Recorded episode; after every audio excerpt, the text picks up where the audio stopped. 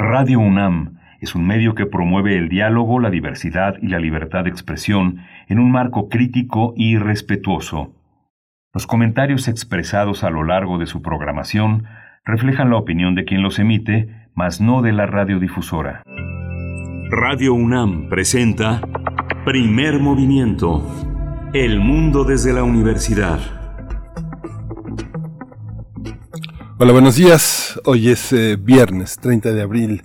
30 de abril y felicidades a todas las niñas, los niños, los que todavía son niños y están en esa edad adolescente donde los recuerdos se cruzan con los deseos del futuro. Eh, bienvenidos aquí a Primer Movimiento. estamos en, en, esta edición. Está Arturo González en los controles técnicos, está Frida Saldívar en la producción ejecutiva, está Violeta Berber en, los, eh, eh, en la asistencia de producción y mi compañera Berenice Camacho, que también les da la bienvenida a todos. Muy buenos días, buenos días Miguel Ángel Quemain, así es, les damos la bienvenida también a quienes se suman a través de la Radio Universidad de Chihuahua en el 105.3 el 106.9 y el 105.7. Un gusto estar con ustedes en esta mañana de festejo de Día de los Niños y de las Niñas en este país. Vamos a iniciar con, teatro, vamos a tener radioteatro también en esta mañana de viernes. Sus complacencias musicales son muy bienvenidas, ya tenemos algunas, pero hay espacio para sus sugerencias, así es que háganos llegar esas peticiones musicales a través de nuestras redes sociales. Y bueno, les vamos dando salida en esta mañana donde vamos a iniciar con eh, una, una charla sobre una puesta en escena de una versión del Mercader de Venecia en el Teatro El Milagro que va llegando ya a su último fin de semana de presentación. Eh, la dirección eh, y la adaptación de esta obra, El Mercader de Venecia, corre a cargo de David Holguín y estaremos platicando con él precisamente, dramaturgo, narrador, ensayista y director de teatro. También nos acompañará Gabriel Pascal, director de escenografía e iluminación de esta obra, El Mercader de Venecia, en el Teatro El Milagro, Milán. Sí, una puesta, eh, una puesta en escena pues muy esperada y muy deseada, porque además eh, han insistido en regresar al teatro. Eh, Gabriel Pascal ha sido un realmente un guerrero y es una puesta con muchos actores. Uno de ellos, un gran actor, un enorme actor que es Mauricio Davison, un hombre que no le ha tenido miedo al COVID, que sabe que el teatro se hace con, se hace en el teatro y bueno, es una, es una insistencia ejemplar, es un trabajo muy cuidadoso. Eh, ellos han logrado regresar y es una puesta en escena con varios actores, pero siempre, siempre con esta voluntad de mostrar que el teatro es posible dentro del teatro, aunque no se resisten, no se resisten, por supuesto, a esta nueva realidad que es la proyección en pantalla que proyecta nuestro teatro en muchísimos horizontes que difícilmente podría llegar con los recursos con los que tenemos, recursos económicos de tiempo, de transporte, de traslado. Así es, bueno, estoy viendo precisamente al, al elenco y bueno, es una, una lista larga, es eh, un elenco ambicioso también entre todos ellos Romani Villacaña. Estoy viendo aquí el nombre de Romani Villacaña. En algún momento yo fui profesora de Romani Villacaña. Bueno, me da de verdad mucho gusto eh, poder conversar de teatro, poder estar con ustedes esta mañana, invitarles al teatro. Así es que después tendremos nuestro radioteatro, una producción de primer movimiento y se trata de un, una obra de María Baranda. María Baranda, que es fundamental para el teatro infantil y juvenil, fue embajadora de Literatura Infantil y Juvenil de la FILIG de 2017 y bueno, su obra es vasta al respecto de poesía, de narrativa, una recomendación para acercarse, por ejemplo, al libro de poesía Hago de voz un cuerpo y lo que hoy propone la producción de primer movimiento a cargo de Frida Saldívar es el título que se propone es Un río para todos de María Baranda, ilustraciones de Juan Gedovius de la editorial Instituto Nacional Electoral del año 2016 Así es que bueno, esto para arrancar en nuestra primera hora, mucho teatro, radioteatro y los comentarios que ustedes nos quieran hacer llegar. Sí, hoy vamos a tener también un recorrido a través de la puesta de vacunas, el programa de vacunación para docentes en Chiapas, Veracruz, Tamaulipas y Coahuila. Vamos a tener la presencia de todo un conjunto de periodistas que nos ofrecen un panorama muy amplio de la vacunación a docentes en estos estados.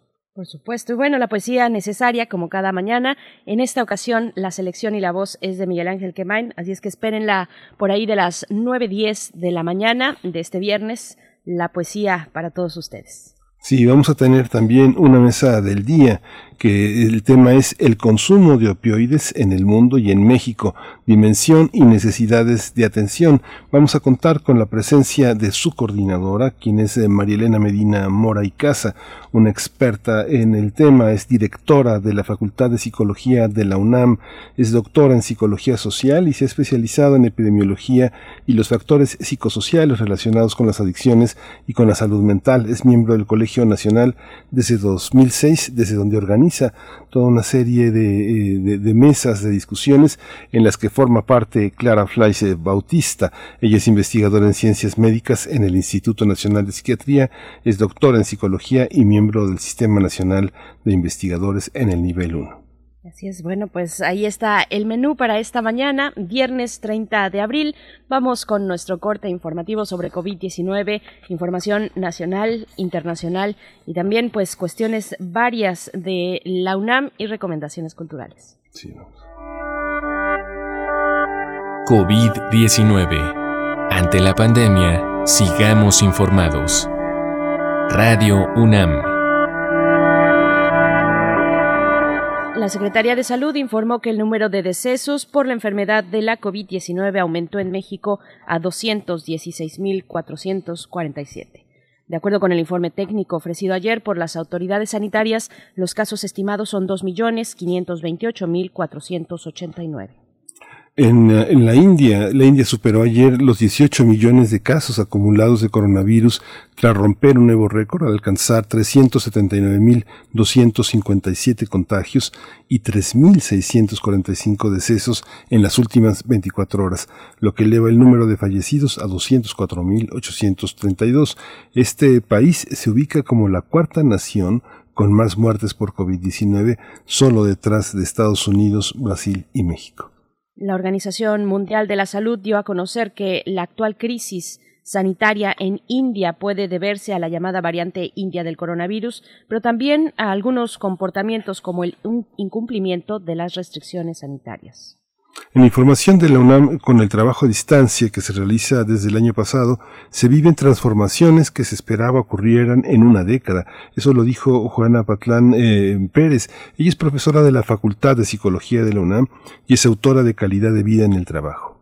La maestra y doctora en Administración por la Universidad Nacional dijo que la reconversión laboral en casa deriva, mm, derivada de la emergencia sanitaria es una oportunidad que pone a prueba las capacidades de empleadores, trabajadores, instituciones, organizaciones públicas y privadas para adaptarse a las circunstancias actuales y desarrollar nuevas habilidades y mecanismos que permitan el cumplimiento de los objetivos laborales y prevalezcan las fuentes de trabajo. También dijo que es importante que los empleadores reconozcan el esfuerzo que han hecho los empleados ante una situación como la que hemos vivido en los últimos meses.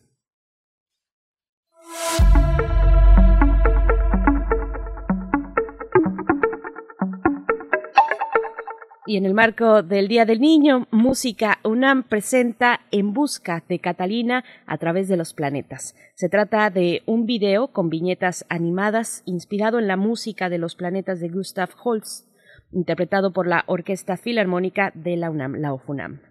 Sí, esta eh, animación relata las aventuras de dos hermanos que van en busca de la estrella Catalina.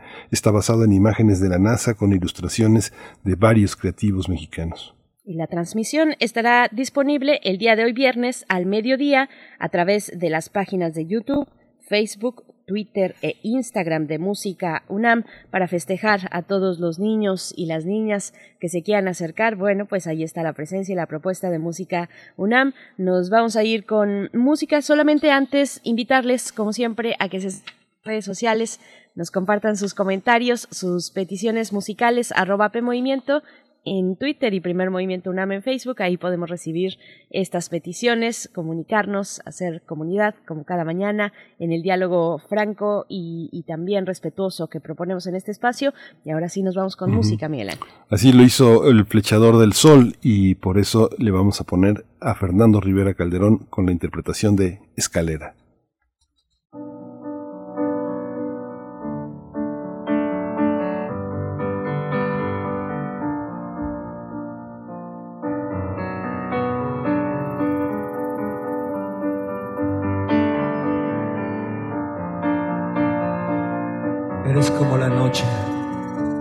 Y constelada. Tu silencio es de estrella, tan lejano y sencillo.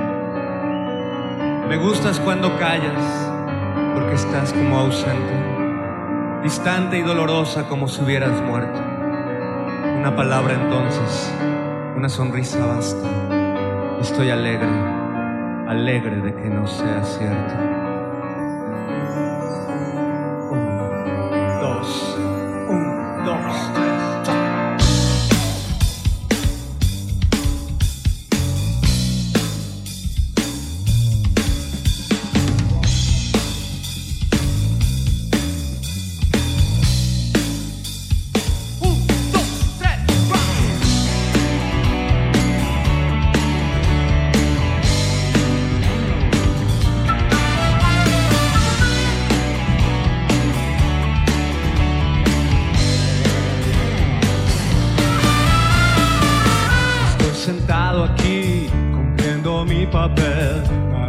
Que en cualquier momento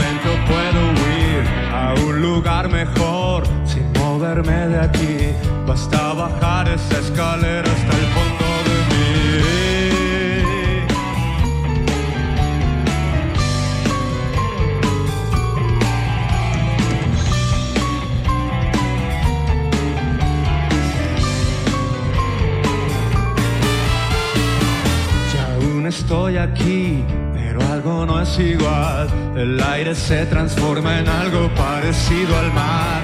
En esa densidad, yo soy parte del mar. Yo soy la ola, soy el agua, el pez y la sal.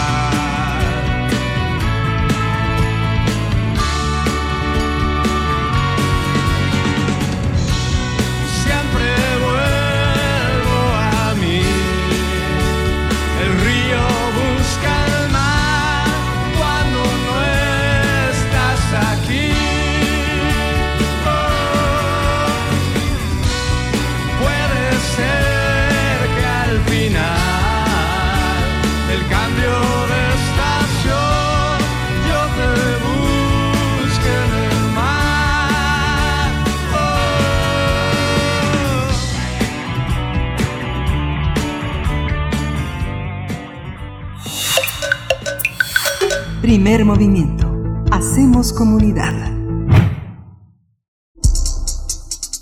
Viernes de ocio. El mercado de Venecia es un clásico shakespeariano. Shylock es un judío usurero que pide el pago de una deuda con una libra de carne del cuerpo del deudor. Aunque al mismo tiempo es víctima y villano, al final la doble moral será quien lo condene. El mercader de Venecia, bajo la dirección de David Holguín, hace referencia a Venecia, sin embargo, la escenografía adaptada por Gabriel Pascal no tiene nada que ver con la ciudad italiana. Por el vestuario de los personajes sí nos hace pensar que fue diseñada en Italia. Con esta obra David Holguín logra mantener la índole del texto original. Le preguntan qué lanzan, la pregunta que lanzan los actores es tener o no tener, porque la desigualdad, como nunca antes en la historia, es la clave para entender al mundo contemporáneo. Esta adaptación tiene el mérito de que en cada escena eh, patenta el pensamiento, la dicción y el genio del autor. De esta forma vemos a un Shakespeare totalmente contemporáneo y sin repeticiones. Algunos actores que forman parte del elenco son Mauricio Davison, Marisol Castillo, Simona Chirinos, Manuel Varela y Jenisel Crespo. El público interesado podrá disfrutar esta obra en el Teatro El Milagro. Las funciones serán los miércoles, jueves y viernes del mes de mayo, aunque este viernes también habrá una función. Para más información, los interesados pueden visitar la página Cartelera de Teatro. Esta obra que se presenta también sábado y domingo en los horarios habituales del teatro es eh, el eje de esta conversación sobre la adaptación de esta obra de William Shakespeare bajo la dirección de David Holguín. También eh, nos acompaña eh, este Gabriel Pascal. Presento por mi parte a David Holguín. David, buenos días. Hola, buenos días, Miguel Ángel. Gracias, gracias, gracias David. por la invitación. Buenos días. Muy buenos días, bienvenido, gracias por estar aquí. También compartimos esta charla con Gabriel Pascal, director de escenografía e iluminación de la de esta obra que hablaremos de la cual hablaremos a continuación. Gracias, Gabriel Pascal. Buenos días, ¿cómo estás? Hola, hola Berenice, buen día. Hola Miguel Ángel, buen día. Gracias, Gabriel. Buenos días a los dos. Eh, es una obra eh, potente, robusta, con un tema, con un autor clásico, eh, empezando ya el teatro en toda forma, el teatro presencial. cuéntanos, David Holguín, empiezo contigo.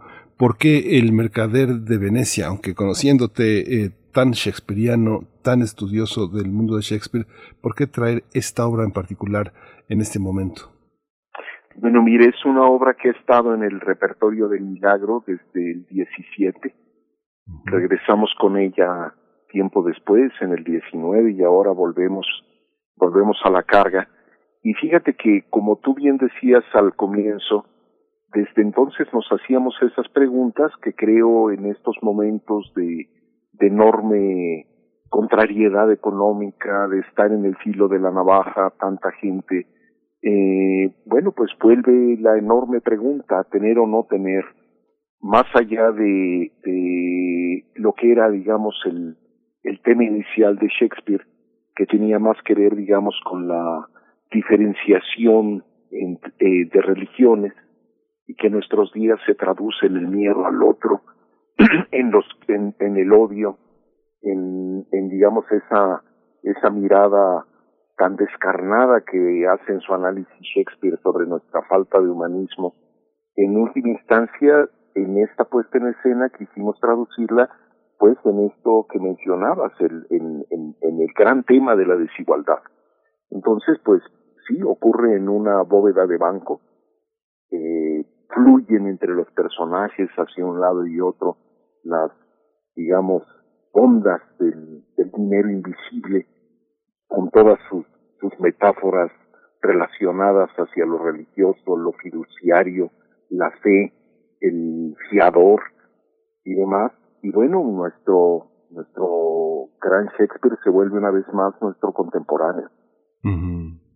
Hay una, hay una presencia, eh, la presencia de Gabriel Pascal en la escena, en la escena contemporánea ha sido muy importante porque en esta eh, voluntad de regresar al teatro, Gabriel, hay también una voluntad de, cuidarse, una puesta en escena que tiene tantos personajes, aunque es una puesta que viene desde 2017, esto obliga a rediseñar el trabajo eh, de movimiento escénico, de colocación de algo que es tan significativo como dónde iluminar, dónde hacer ver las cosas, bajo qué fondos, cómo, cómo se trabaja hoy el teatro para regresar a escenarios que todavía son pandémicos.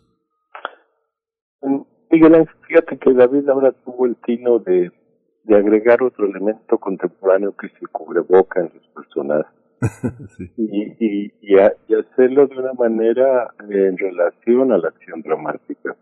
Entonces eso le dio una nueva lectura y se vuelve algo bastante divertido, ¿no? Hace chistes sobre el cubreboca, en fin. Entonces, la verdad es que no, no cambiamos mucho y sí encuentro que tuvimos una una eh, actualización después de del encierro y todo eso. No es actualización la palabra sino es una una manera de que creo que el público que va a ver la obra realmente sale muy satisfecho de lo que ve de lo que recibe de este montaje. Y me parece importante eh, revisar nuestro repertorio para ver qué es lo que el público le interesa, qué quiere ver.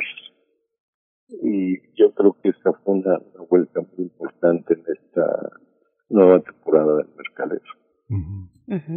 Pues te pregunto precisamente esta cuestión. También quiero queremos saber tu opinión, David Orguín, eh, cómo ha sido la recepción del público yo siento un poco que estamos metiendo el pie a la bañera poco a poco, con, mucho cuidado en algunos casos, eh, pues en esta nueva normalidad. ¿Cómo ha sido? ¿Cómo ha sido este tránsito en estos meses? ¿Cómo, cómo has visto al público en los distintos, eh, pues en las distintas propuestas, eh, ya sea atravesadas por la digitalidad o ahora ya en lo presencial? con esta mm, cierta distancia, tanto emocional, no emocional, pero sí eh, en cuanto a los riesgos eh, y siempre pendientes pues de lo que puede significar eh, compartir un espacio físicamente. Claro que sí, Berenice. Mira, yo lo que veo es que por supuesto en esos primeros meses de encierro, pues nos volcamos a las redes, eh, no nos quedaba de otra, había que hacer presente el teatro, el recuerdo de la escena y también abrir el camino a nuevos lenguajes y posibilidades de hibridación que siempre son bienvenidas y que, y que habrá quien las madure y agarre camino eh, diferente, ¿no? Para su expresión. Eh, pero también lo presencial hay que dar batalla por ello. Y en ese sentido, eh, el propio espectador también tiene esa, esa necesidad de congregarse, de, de celebrar. Y bueno, con todas las medidas, como tú dices, ¿no? Evidentemente nuestro espacio, pues recorrimos toda la gradería hasta topar con la pared básicamente del teatro, eh, donde estamos hablando de que caben 20 espectadores y curiosamente ya lo, lo reiterará Gabriel, sentimos que esa, esa mayor distancia, esa perspectiva sobre el escenario le dio, le dio también un toque muy interesante al punto de vista del espectador. Caben 22 espectadores, no más, eh, trabajamos pues con todas las medidas, eh, en la medida de todo lo posible para cuidar a nuestro espectador.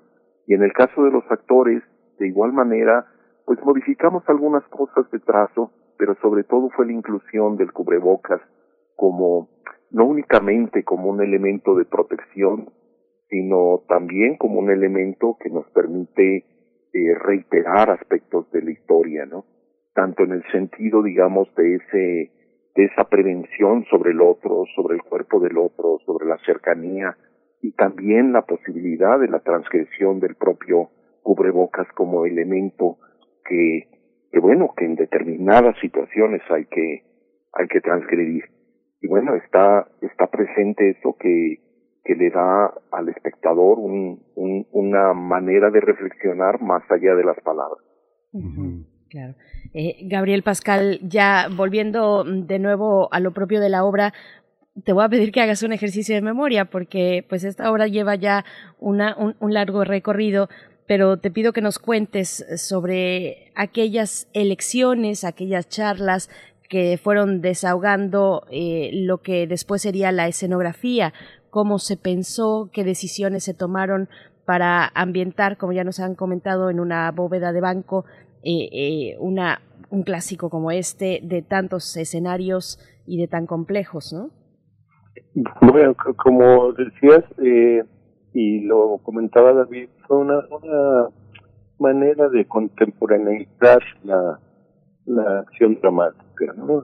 Este tener o no tener y cómo todo esto va afectando nuestras relaciones amistosas, amorosas, de negocios, en fin, ¿no? Entonces, en las charlas, este, desde un principio David quería que trabajáramos en una bóveda de banco y poner la otra contraparte que era el Belmonte, el paraíso, la Arcadia, ¿no?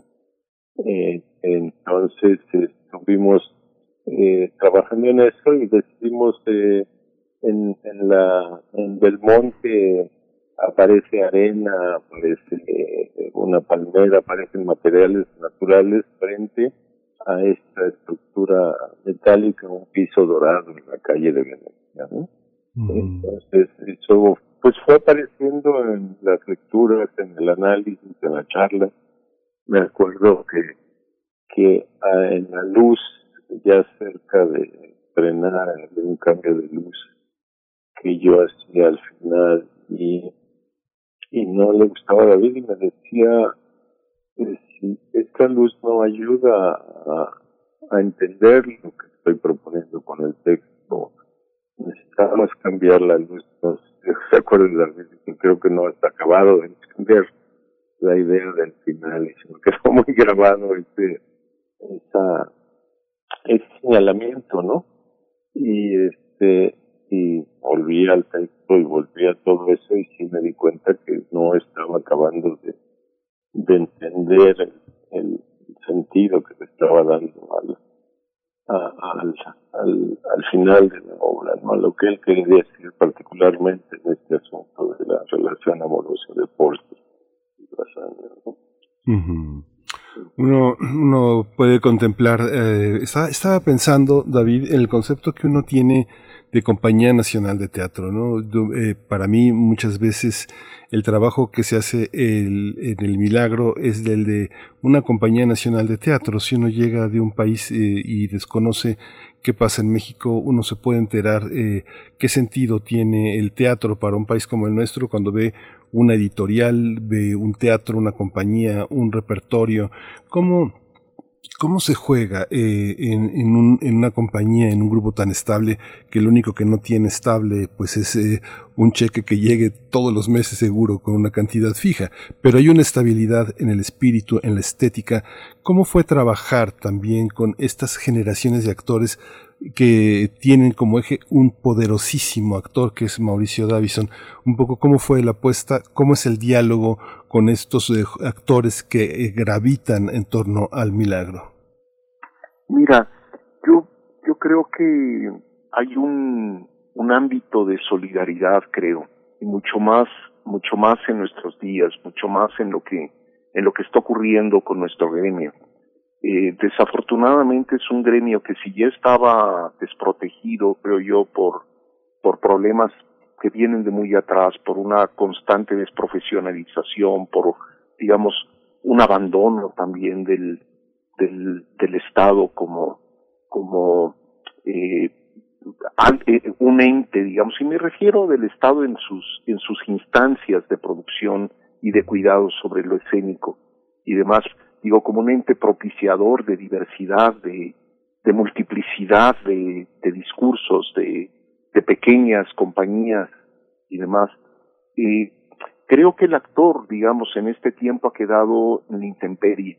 Y en ese sentido, eh, con nuestros pocos recursos, debo decirte que sí recibimos un, un cheque con, con constancia, eh, porque pertenecemos al programa México en Escena, que bueno, siempre es un volado y estamos en el aire y por supuesto que únicamente eh, da para el 50-60% de lo que se, se hace en el milagro.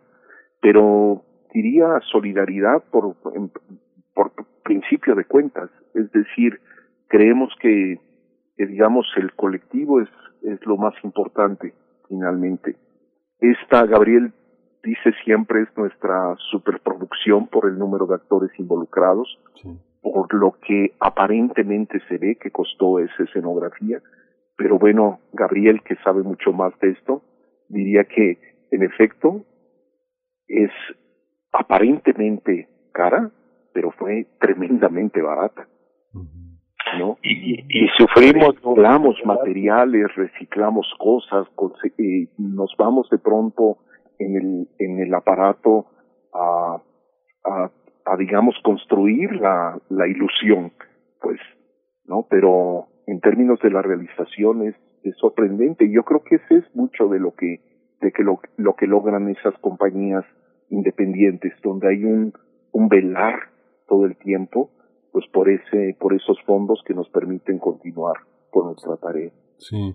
Aquí hay una también un, gran equipo, está Gabriel Pascal en la escenografía y la iluminación, pero está Estela Faguaga en la, el vestuario, eh, Raúl Zambrano en el diseño sonoro, diseño sonoro, o sea, hay una parte de enorme compromiso en la producción. ¿Cómo funciona esta, e, e, este aspecto, Gabriel? ¿Cómo ha sido su trayectoria en torno a la experiencia del milagro? Ahora que David habla, se, este, se reciclan cosas, o sea, siempre hay un patrimonio que se moviliza en función de la imaginación de todos los que participan, fundamentalmente en la escenografía y en el vestuario, aprovechando todo lo que hay. Cuéntanos un poco esta, este tras bambalinas. Bueno, pues ya con el, con el transcurrir del tiempo hemos logrado tener este, un activo que son nuestras producciones y de ahí reciclamos bastante material, bastantes muebles eh, y de pronto, por ejemplo, tenemos una camilla que ha aparecido como en tres puestas en escena, eh, una silla de ruedas que también ya empieza a tener su récord, la cimbra que hemos usado ya en tres obras y, y que nos, nos ha permitido en esta cosa que que yo pienso que es la producción que es ir por un sueño, ¿no? Tú construyes un sueño y tú tienes que ir por él como sea, ¿no?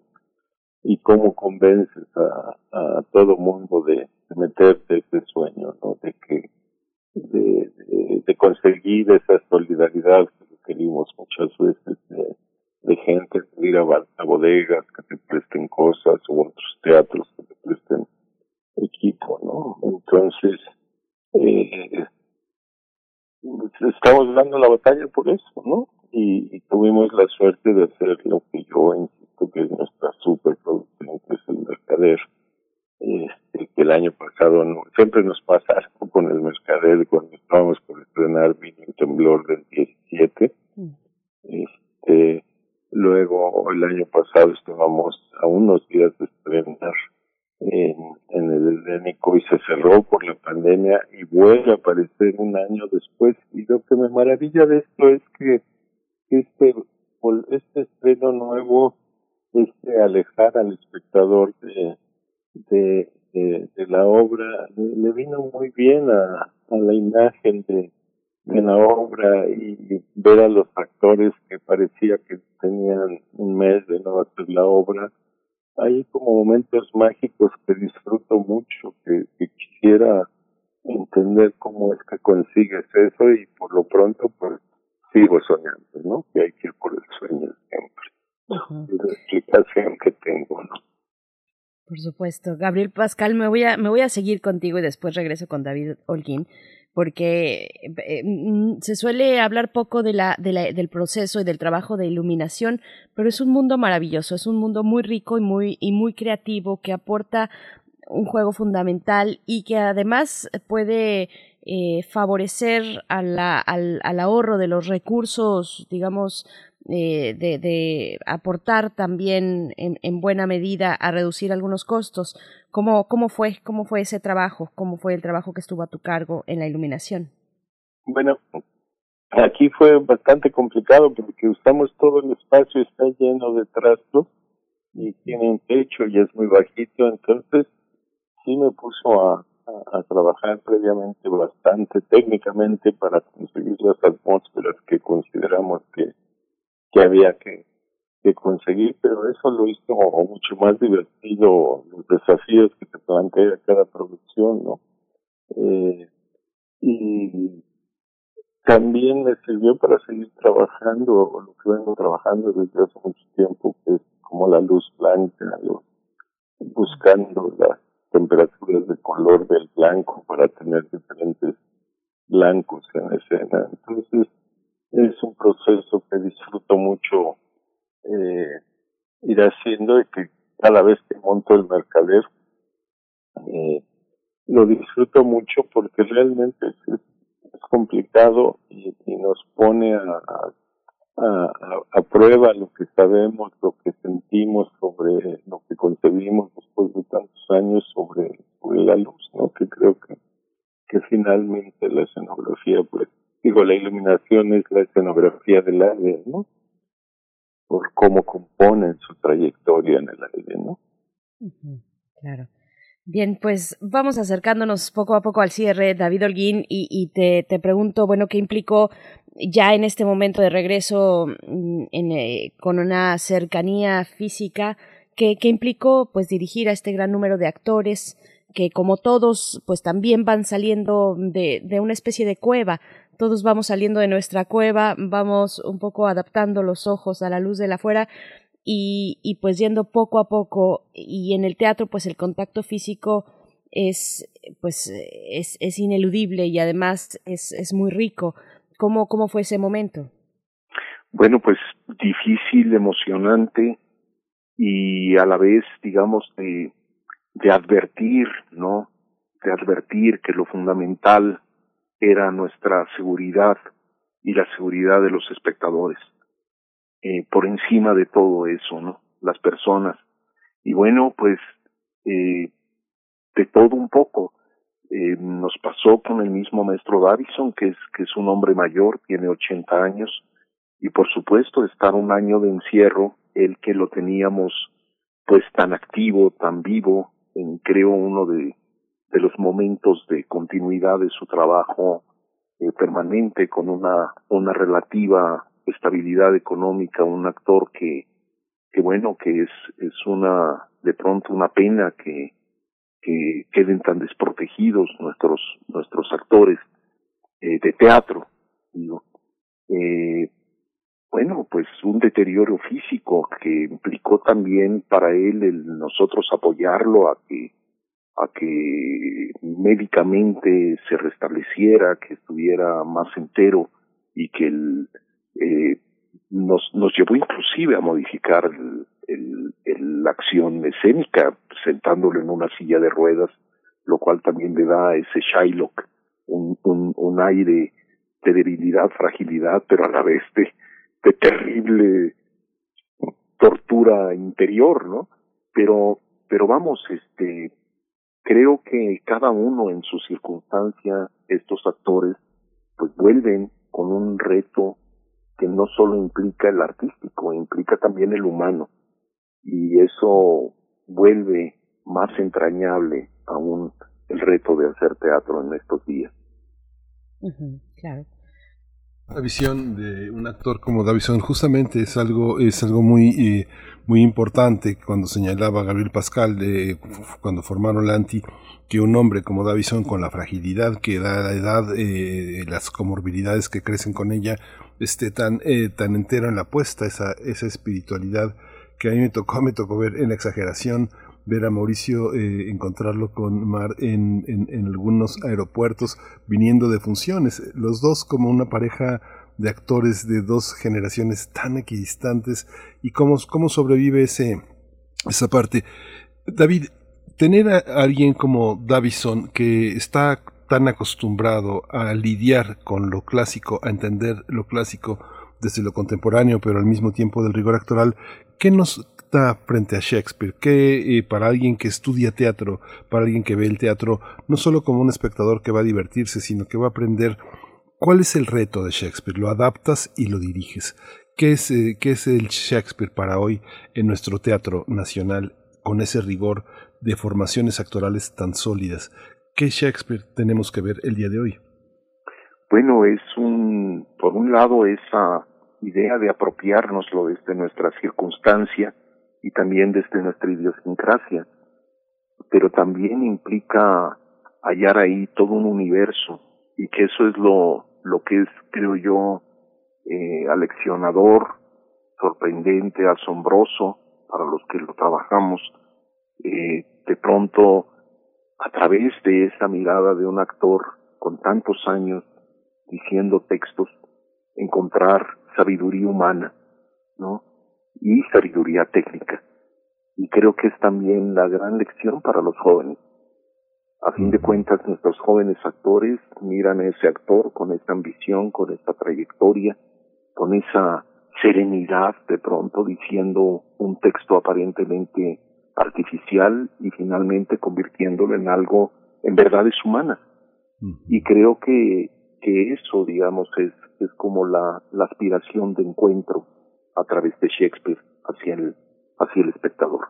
De manera que, bueno, pues los, los invitamos eh, eh, a esta temporada de, de 25 funciones, que será todo el mes de mayo, y que, que creo que se llevará el espectador que se aventure tanto en, en, lo presencial o en línea a ver una experiencia atractiva es que van a estar, Gabriel, de, de, miércoles a domingo. Es una, es una parte este, de, una, de una gran fuerza, este, si no me equivoco, la cartelera lo que dice es de miércoles a domingo en los horarios habituales del teatro, pero bueno, a, a, Mercedes que me lo confirmes, hay una parte también en, los, en la escenografía, en la iluminación, cuando uno tiene puestas, eh, cuando uno tiene textos y autores tan poderosos, y, la, que se montan en todo el mundo con distintos presupuestos. ¿Cómo es eh, para ti como escenógrafo, como iluminador, como artista plástico observar todas estas posibilidades de montaje que tienen estas, estos monstruos, estos monstruos clásicos que se montan en los grandes teatros del mundo, en la compañía de teatro de, de, este, de Berlín, de la comedia francesa de, de, París, en el teatro en el Royal de, de en, en Inglaterra? ¿cómo es este, cómo, cómo observas el panorama plástico cuando tienes obras tan potentes como esta? Bueno, pues este, a veces me, me deprimo mucho porque me encantaría como encontrar una, una, una, síntesis mucho más, eh, no, porque fíjate, no hemos logrado entender que finalmente eh, los recursos también con, contribuyen a la, al resultado artístico, ¿no? Imagínate que tú pudieras iluminar con un solo aparato, pero ese aparato cuesta 80 mil pesos, Entonces, este, pues no puedo usar eso, tengo que ir renunciando a una serie de cosas y estar buscando hasta encontrar eh, algo que nos, guste a, a la vida y a mí o que nos resulte que es la solución al, al desafío. En ese sentido, yo creo que esa parte la hemos descuidado mucho en nuestro país, en nuestra ignorancia, porque lo que hemos hecho es, abaratar y por lo tanto hemos empobrecido también nuestro, nuestro resultado artístico, ¿no? Entonces es una parte que me preocupa mucho la escasez de recursos para, no es un asunto de imaginación el, el, no tener recursos, ¿no? Es, los recursos son una herramienta para obtener un resultado artístico también, ¿no? Entonces, este, no, me gusta más acudir a la imaginación que al oficio, prefiero eso, ¿no? Y este, y pero me gusta ahorrar recursos que no, yo creo que no soy un escenógrafo que tengo el gusto de una megalomanía de, de estar con, con, con espacios muy este, grandilocuentes, ¿no? Me gusta mucho la síntesis, me gusta mucho encontrar la, la eh, lo menos para sacarlo más, ¿no? Es lo que a mí como artista me interesa mucho, como escenógrafo, como iluminador. Y, y tengo, tenemos otro espectáculo que es Los Habladores, que tenemos justamente ese minimalismo y ahí me doy gusto con las luces y lo disfruto mucho también, ¿no? Y creo que, obtenemos también un, un resultado bastante interesante, bastante digno, ¿no? Y, que nos deja muy satisfechos, ¿no? A, a, mí me gustaría agregar una cosa más que es que también ahora en este regreso a través del teatro nos damos cuenta que el encierro y la gente que llega al centro y todo eso como que una manera también de aliviar esta este COVID es el, el, el, acudir a, al teatro, el acudir a museos, el salir de casa para asistir a estos eh, eventos es otra manera de vacunarse también contra el encierro, ¿no? y lo veo, por ejemplo, en, nosotros, el gusto con el que vamos al montaje, al teatro, a la función, eh, también nos ha cambiado en ese sentido, ¿no? También nos viene bien, es como una especie de vacuna contra ese confinamiento, ¿no? Entonces, pues sí, anímense a salir del, a vacunarse contra el confinamiento y vayan al teatro, ¿no? Uf, que una, una bocanada de, de un aire distinto el que nos da el teatro y les agradecemos mucho esta charla. David Holguín, gracias, gracias por esta presencia. Nos vemos en el teatro El Mercader de Venecia, el clásico de Shakespeare, en el teatro El Milagro durante todo el mes de mayo, miércoles, jueves, viernes, sábado y domingo en los horarios de teatro, pues ahí estarán presentándose con un gran elenco. Saludos, por cierto, eh, a Romani Villacaña, que en su momento, cuando yo era una joven profesora de preparatoria, él, él era uno de mis alumnos y, y, bueno, lo recuerdo con mucho cariño y también está en el elenco. David Holguín, muchas gracias. Gabriel Pascal, gracias a ambos por esta charla. Gracias, Berenice, Miguel Ángel, un fuerte abrazo. Gracias. Hasta pronto. Pues vamos a vacunarnos contra el miedo en el teatro. Así que bueno, vamos a ir a otro, otro teatro, que es un radioteatro, Un río para todos, de María Baranda, con las ilustraciones de Juan Gedovius. Está al alcance en el, como el, el Instituto Nacional Electoral es el editor y Frida Saldívar es quien ha producido y adaptado este cuento para nuestro patrimonio radiofónico. Vamos a Primer movimiento. Hacemos comunidad. Para teatros los radioteatros de primer movimiento. Un río para todos. De María Barranda, ilustraciones de Juan Gedovius. Editorial Instituto Nacional Electoral. INE. Año 2016, México. Durante mucho tiempo, un río lleno de peces alimentaba y hacía muy feliz a los osos que vivían a sus orillas, hasta que un día llegó un grupo de hambrientos lobos que venían desde la montaña en busca de alimento. Desesperados, empezaron a atacar a los osos para quitarles su comida.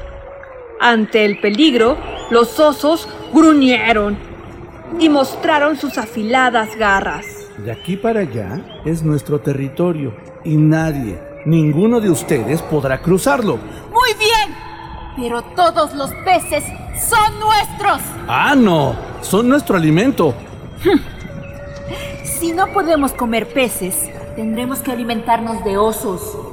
Hubo un gran silencio.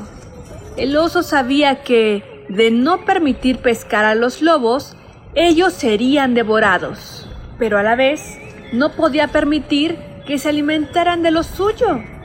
La jefa de los lobos pensó que de no poder comer peces, inmediatamente deberían atacar a los osos. Se sabe que los lobos protegen a su familia y hacemos todo lo posible por cuidar a los cachorros. Y se sabe que los osos, además de ser grandes y feroces, son muy inteligentes. ¿Por qué no establecemos leyes? De esta manera podremos ponernos de acuerdo más fácilmente. ¿Leyes? ¿Qué son las leyes? Son reglas que todos respetamos y que nos ayudan a convivir bien y en paz. Hoy por la tarde varios animales hablaremos de nuestras leyes para que a nadie se les olvide. ¿Pueden venir? El jefe de los osos señaló el bosque con su pata. A la jefa de los lobos le dio curiosidad ver de qué se trataba y aceptó la propuesta. Tal vez podría encontrar la solución para alimentar a su familia. Muy bien. Me haré acompañar por dos lobos más y el resto se quedará en sus posiciones. Se fueron siguiendo por el camino osos y lobos. No se dirigían la palabra, pero no se perdían de vista. Se vigilaban atentamente. En el bosque estaban los representantes de varias especies de animales. La ardilla, muy seria, dijo, Hoy tenemos que revisar nuestras leyes porque ha habido ciertos problemas. Puma, Lee lo que ya tenemos. Número uno. Aquí, en este bosque, o sea, nuestro territorio, todos tenemos los mismos derechos, y aunque nuestras ideas y opiniones sean distintas, todos debemos ser aceptados. Nosotras las ranas tenemos problemas con las lechuzas. No nos dejan echar brincos desde su árbol. Las quejas van al final, rana. Caracol, lee desde donde se quedó el puma. Número 2. Nadie puede usar a otro animal sin la paga correspondiente. O sea que queda prohibida la esclavitud. ¡Ay, qué suerte! Número 3. Aunque todos vengamos de distintos orígenes y seamos de diferentes colores, con o sin pelo, con o sin patas, unos con alas, otros con bigote u otros sin nada, todos somos iguales. Los animales volvieron a verse. Sabían que todos eran diferentes, pero esa regla de alguna manera los hacía sentirse como hermanos. Los lobos no entendían, sobre todo la forma en la que se turnaban la palabra y nadie interrumpía al otro. Rana, lee el siguiente número. Número 4. Todos tenemos derecho a aprender más, a conocer cuáles son los lugares peligrosos y ruidos extraños, también que nos expliquen cuándo hay peligro, estar educados en asuntos del bosque, del río, del cielo y de lo que cada uno quiera. Esa regla me gusta. Estoy de acuerdo. El colibrí debe leer lo que sigue. Número 5. Cuando suceda algo importante, todos debemos estar informados. El colibrí, o sea yo, Seré encargado de repetir las noticias todos los días. Número 6. Se pueden hacer fiestas y eventos, carreritas, brincos desde el árbol más alto y hasta nadar en el río. Todo lo que se desee. En ese momento, el oso se irguió furioso y gritó muy fuerte, asustando a todos. Voltearon a verlo, pero solo el coyote, el animal más sabio del bosque, se atrevió a decirle algo. ¡Esa ley no me gusta! El río es nuestro y nadie puede entrar ahí. Este río es de todos nosotros, de todo aquel que viva aquí. Si a ustedes no les gusta eso, pueden irse y buscar otro sitio. Muy bien. Y nos llevaremos el río con nosotros. ¿Y cómo piensas llevarte el río? Con tu ayuda. Los animales estaban atónitos, mudos, sin saber qué opinar, viendo cómo el jefe de los osos se iba, seguido de la jefa de los lobos. Cuando ya se habían marchado, la ardilla dijo, Caracol, prosigue con el siguiente número. Número 7. Por último, hay que recordar que es obligación de cada uno de nosotros y de las familias cuidar de nuestros cachorros, enseñarles todo lo posible para vivir bien, que sean felices y respeten las reglas que hoy hemos leído. Todos debemos de estar de acuerdo. Si dicen "Mm", es que no tienen objeciones. Ahora vamos a revisar las quejas que haya. Revisaron la queja de la rana y la lechuza. También la Catarina se quejó de la abeja reina y sus zumbidos. El mapache del murciélago que le jalaba las orejas por la noche. El ciervo de la víbora y sus malos modales para cruzar la pradera. Y un sinfín de quejas más. Pero al final, todos comieron un delicioso pastel y celebraron poder vivir felices ahí. Ay, no puedo dejar de estar preocupada por el jefe de los osos y la jefa de los lobos, sabio coyote. Déjalos que intenten llevarse el río. Al cabo de unos días se irán o vendrán a pedir ayuda. ¿No crees, Puma? ¿Ayuda para llevarse el río? No, eso es imposible. Ayuda para aprender a vivir como nosotros. Creo que las cosas pudieron haber salido mejor. ¿A qué te refieres? A que si juntos tenemos un problema, juntos tenemos que resolverlo. Así aprendemos a llevarnos bien. O eso es lo que creo. A lo lejos, todos los animales pudieron oír al lobo y al oso pelear. Te dije que yo movía las piedras de este lado y tú las de ese. Es mi río y yo decido qué piedras voy a mover. Los animales rieron y el sabio coyote sonrió. ¿Ven? Ya están comenzando a ser amigos. Un río para todos. De María Barranda, ilustraciones de Juan Gedovius. Editorial Instituto Nacional Electoral. INE. Año 2016, México.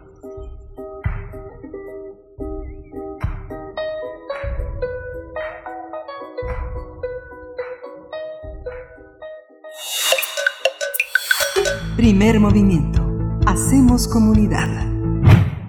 Estamos de vuelta después de este radioteatro, una producción de primer movimiento. El montaje es de Violeta Berber con múltiples voces, mucha riqueza en las voces de mm, parte del equipo, otros eh, por fuera también del equipo. Bueno, Valtier Mejía, Carolina Cortés, eh, nuestro querido jefe de noticias Antonio Quijano, Frida Saldívar, Santi Maya, Luis García, Alejandro Pineda y también eh, contamos con la voz de Cecilia Esquivel. Bueno, todo un equipo que nos da esta muestra de radioteatro por esta mañana de 30 de abril. Miguel Ángel, qué, qué belleza Sí. en la eh, autoría de María Baranda. Sí, y, de- y la voz también de Violeta Torres. En fin, es una cosa que, que reanima el radioteatro, además de formar parte del patrimonio que va creciendo todos los días en Radio UNAM, pues es una, una, una forma también de estar atento a unas producciones de la imaginación que a veces cuesta trabajo que tengan estos espacios, estos foros que los productores con gran imaginación hacen posible. Pero bueno, ya se nos va, ya se nos, ya nos dieron las ocho, nos despedimos de la Radio Universidad de Chihuahua. Nos encontramos el próximo lunes de 6 a 7, de 7 a 8 en el horario de la Ciudad de México, en Ciudad Ciudad Juárez y la Ciudad de Chihuahua. Así que quédese con nosotros aquí en Radio NAM. Regresamos en un momento a primer movimiento. Síguenos en redes sociales. Encuéntranos en Facebook como Primer Movimiento y en Twitter como arroba PMovimiento. Hagamos comunidad.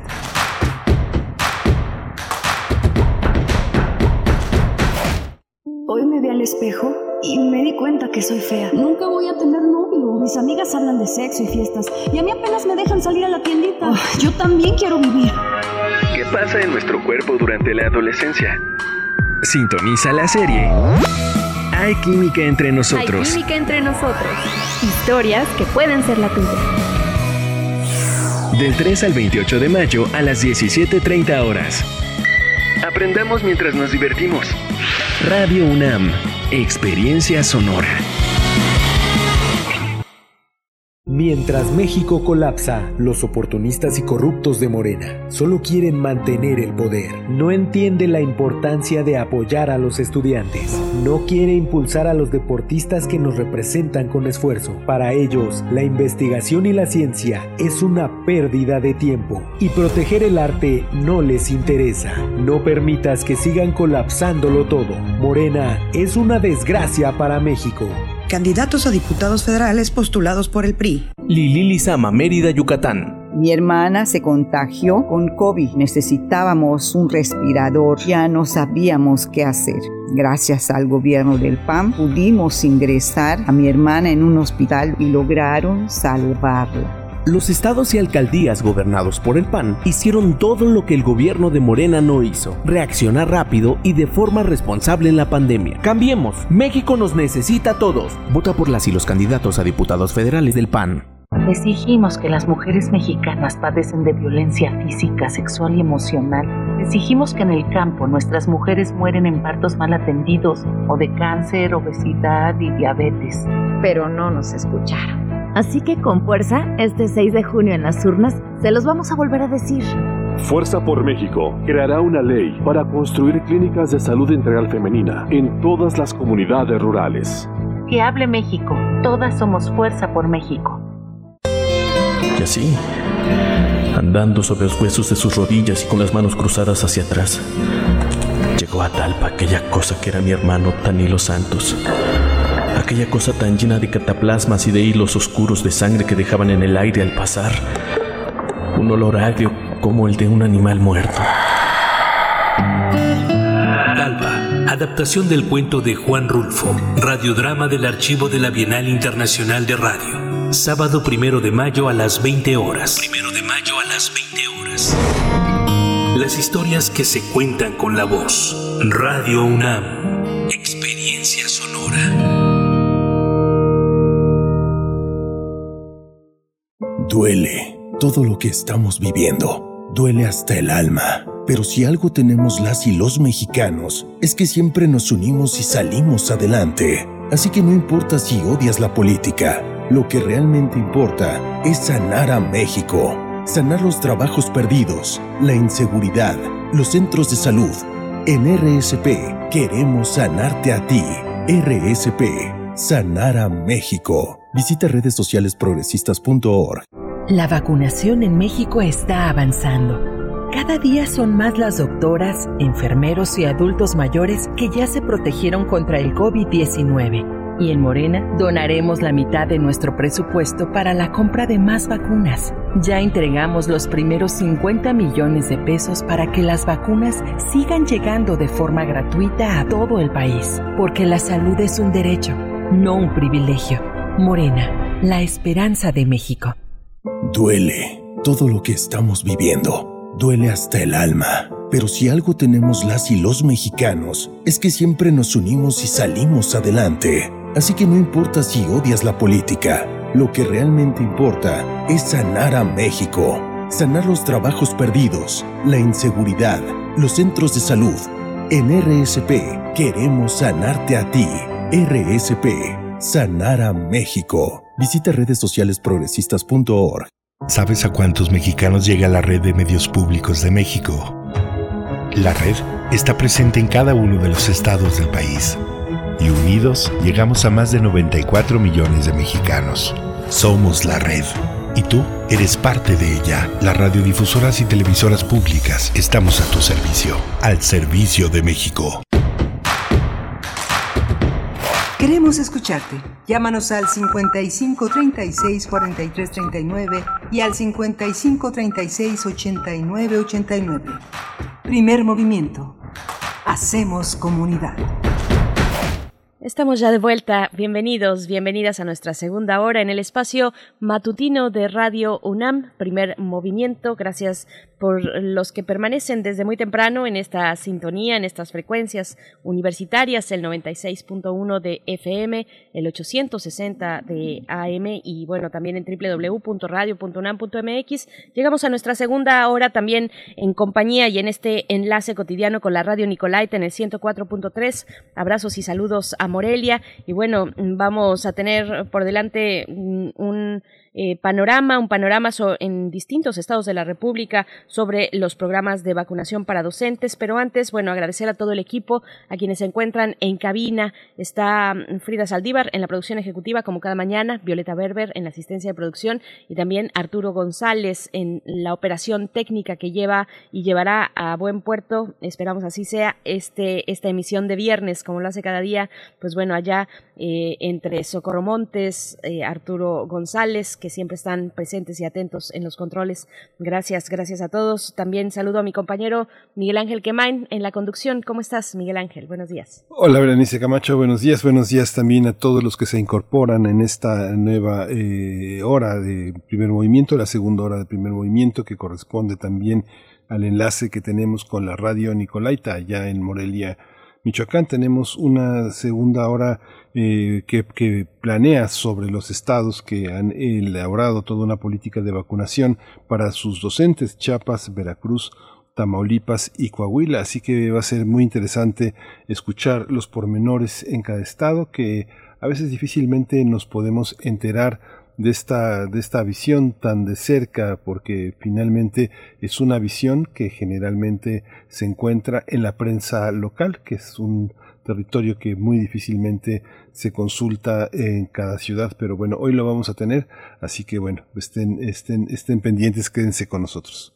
Y venimos de nuestro radioteatro, una obra eh, que se titula Un río para todos de María Baranda y que está también física, bueno, está el libro, de hecho, el libro disponible en redes sociales, ya está en nuestras redes sociales para que lo puedan disfrutar, para que puedan hacer sus propias interpretaciones en familia en este día, que es el Día de los Niños y las Niñas. Bueno, sería una actividad muy divertida para, ah, para festejar a los más pequeños en este 30 de abril y pues como bien dices, vamos a tener en nuestra nota nacional este acercamiento, este mirador en algunos estados de la República sobre el programa de vacunación para docentes.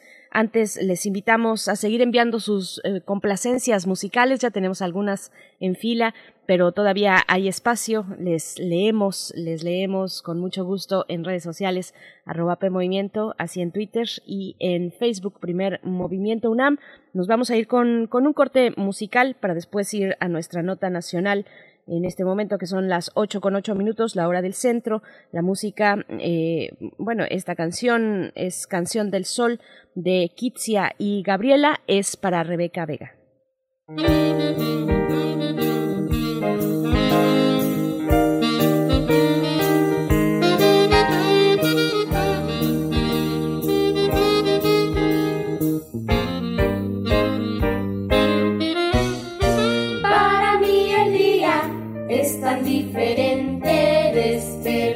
Con el sol. Que en mi cara se siente inventar un cuento entre las cobijas. Es un cuento verde de lagartijas. Pintar un rinconcito de la pared donde nadie se dé cuenta que allí firme. Para mí el día es tan diferente despertar con el sol que en mi cara se siente. Entrar a la cocina, agarrar una manzana, una noche una ciruela, comérmelo en la cama. Hojar un libro grande, chuparme el dedo, salir al aire y despeinarme. Para mí el día es tan diferente despertar con el sol que en mi cara se siente subirme al árbol, pararme de cabeza, cantar canciones, llamar a mis cuates, gritar a mis anchas,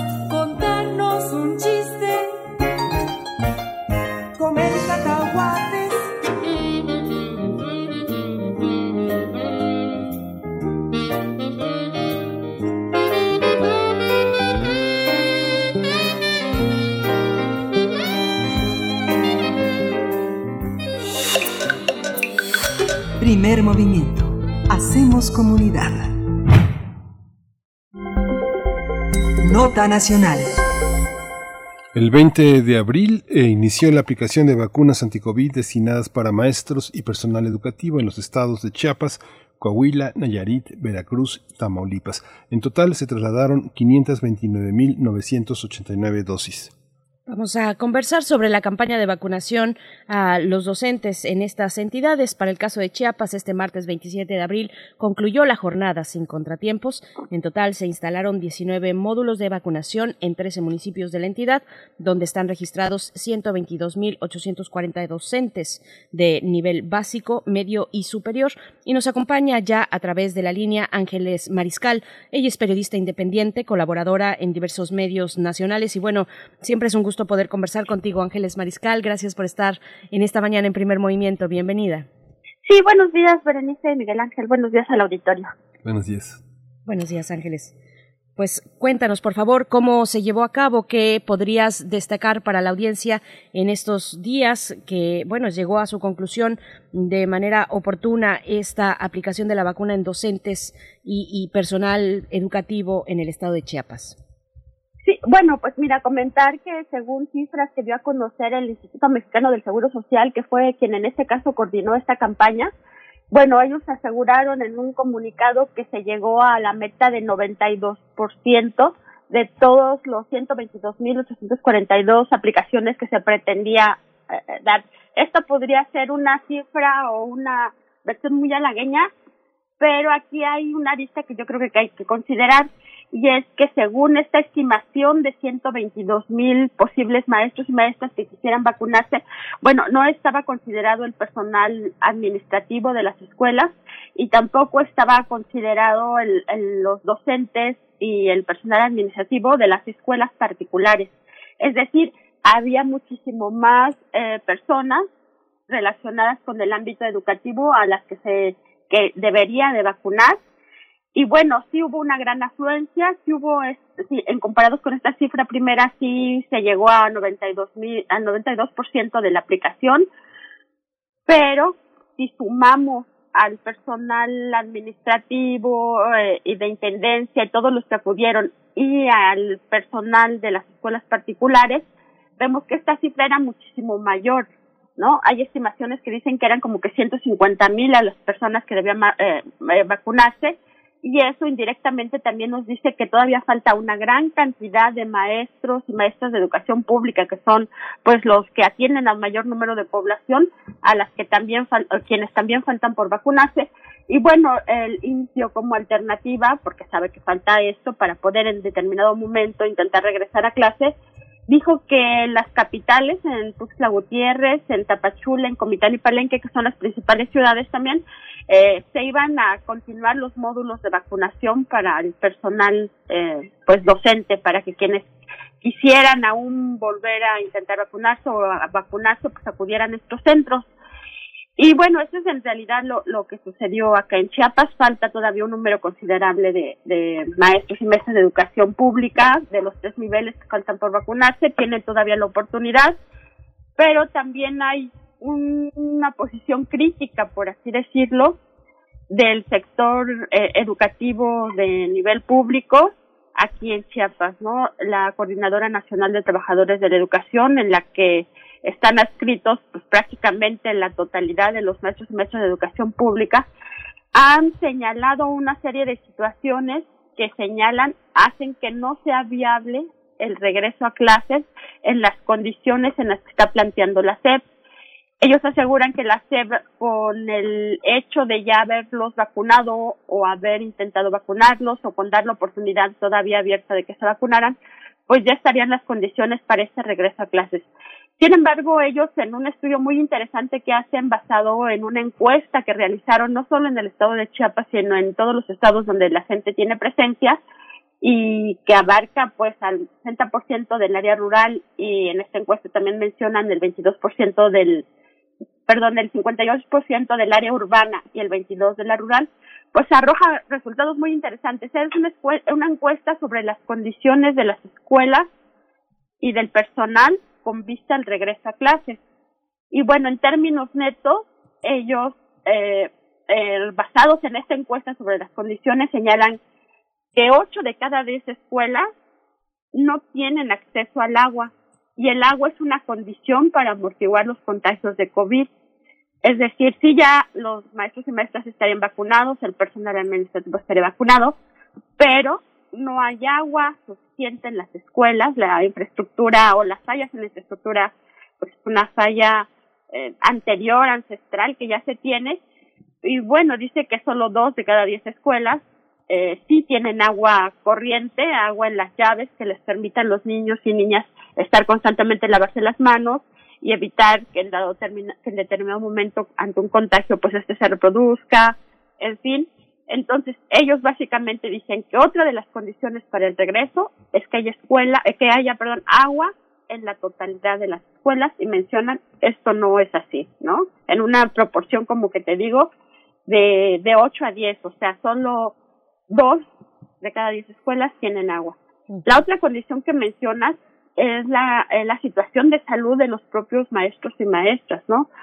Ellos en esta encuesta que dan a conocer mencionan que siete de cada diez tienen situación en riesgo por diversas comorbilidades, ¿no? Y, y la lista que ya sabemos de comorbilidades, eh, desde que muchos ya son mayores de edad, otros tienen enfermedades, eh, e incluso mencionan la parte, y esto se aplica, por ejemplo, a zonas rurales, de que muchos tienen que eh, hacer un gran esfuerzo físico para llegar a las escuelas y evitar en este transcurso eh, contagiarse, es lo que también mencionan. Otra situación que mencionan es que solo dos de cada diez escuelas tienen espacios amplios para mantener distancias entre alumnos, ¿no? Y mencionan que, pues, por ejemplo, los grupos son muy numerosos, algunos grupos son hasta de 45 niños y niñas, y los espacios no son suficientes para mantener esta distancia que la Secretaría de Salud recomienda para poder para poder regresar. También mencionan eh, que se deben de tener artículos de desinfección y limpieza, sin embargo, pues han sido muy puntuales en decir que generalmente se pide a los padres de familia que lleven esto porque ninguna institución ni, ni el gobierno estatal de los estados ni, los ni el gobierno federal pues se hacen responsables de esta dotación. Dicen que esto ya corre a cargo de la gestión de la escuela y en este caso de que los padres y madres puedan llevar estos artículos. Es decir, estos artículos tampoco están garantizados.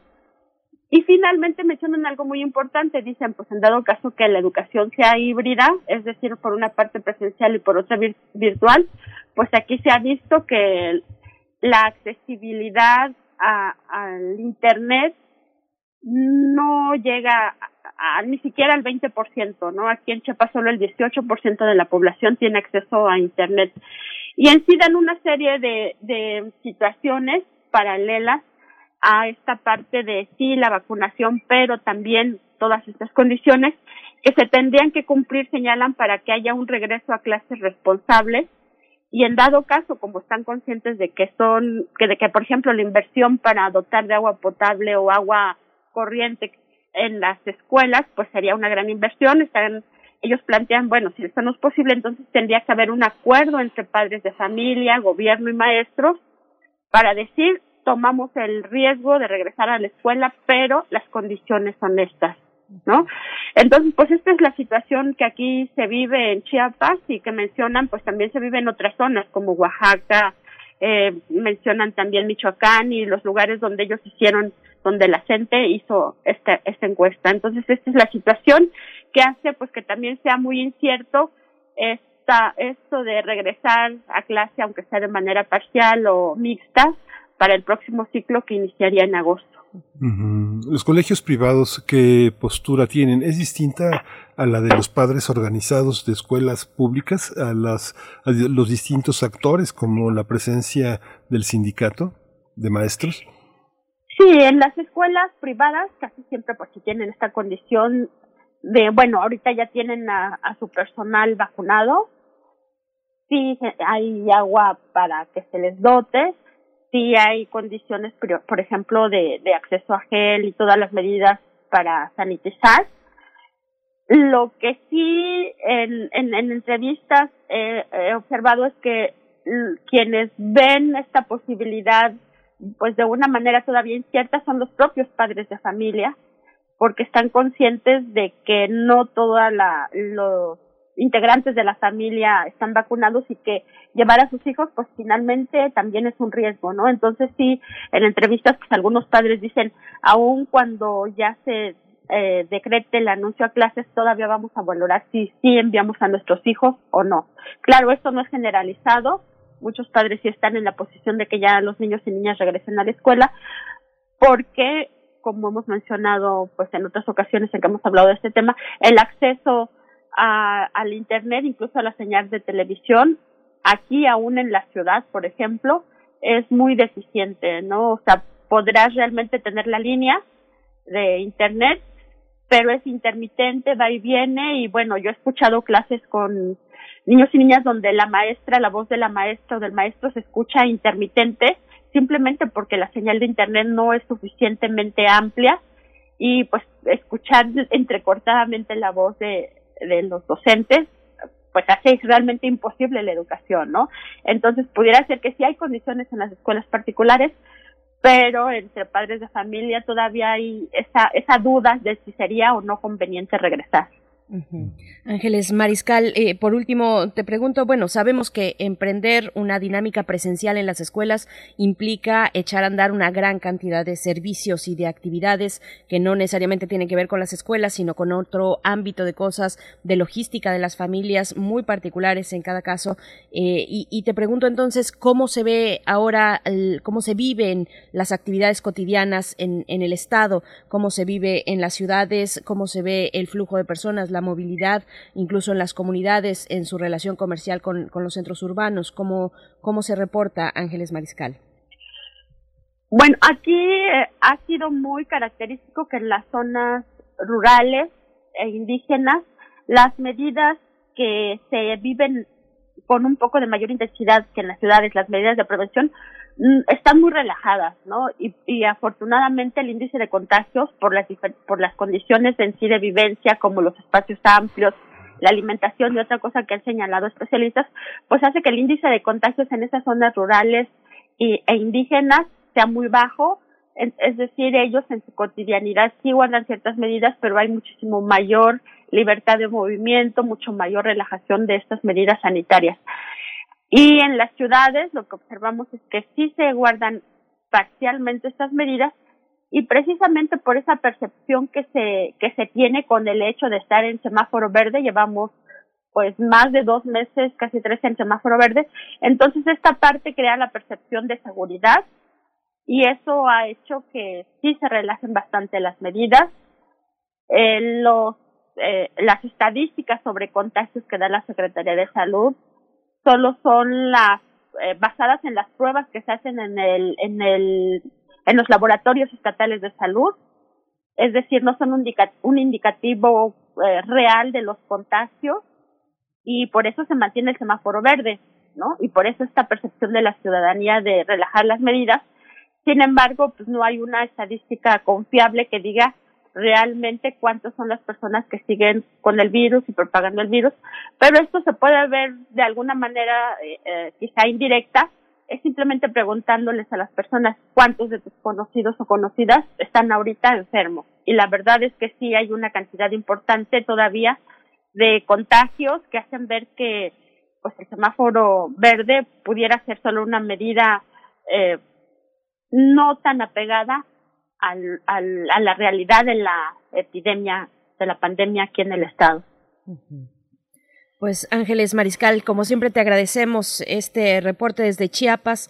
Eh, Ángeles Mariscal, periodista independiente, colaboradora en diversos medios nacionales y pues le damos le damos seguimiento, le damos observamos lo que ocurre en Chiapas, que es uno de los primeros estados que se que logró moverse al semáforo verde, pero que tiene bueno pues estas eh, complejidades que ya nos comentas, Ángeles. Muchas gracias.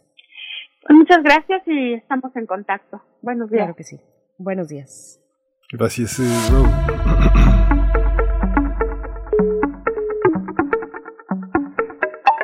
En Veracruz eh, se registraron constantes quejas por la falta de dosis y sedes insuficientes para aplicar el fármaco a miles de maestros, así que los docentes se quejaron de la mala logística.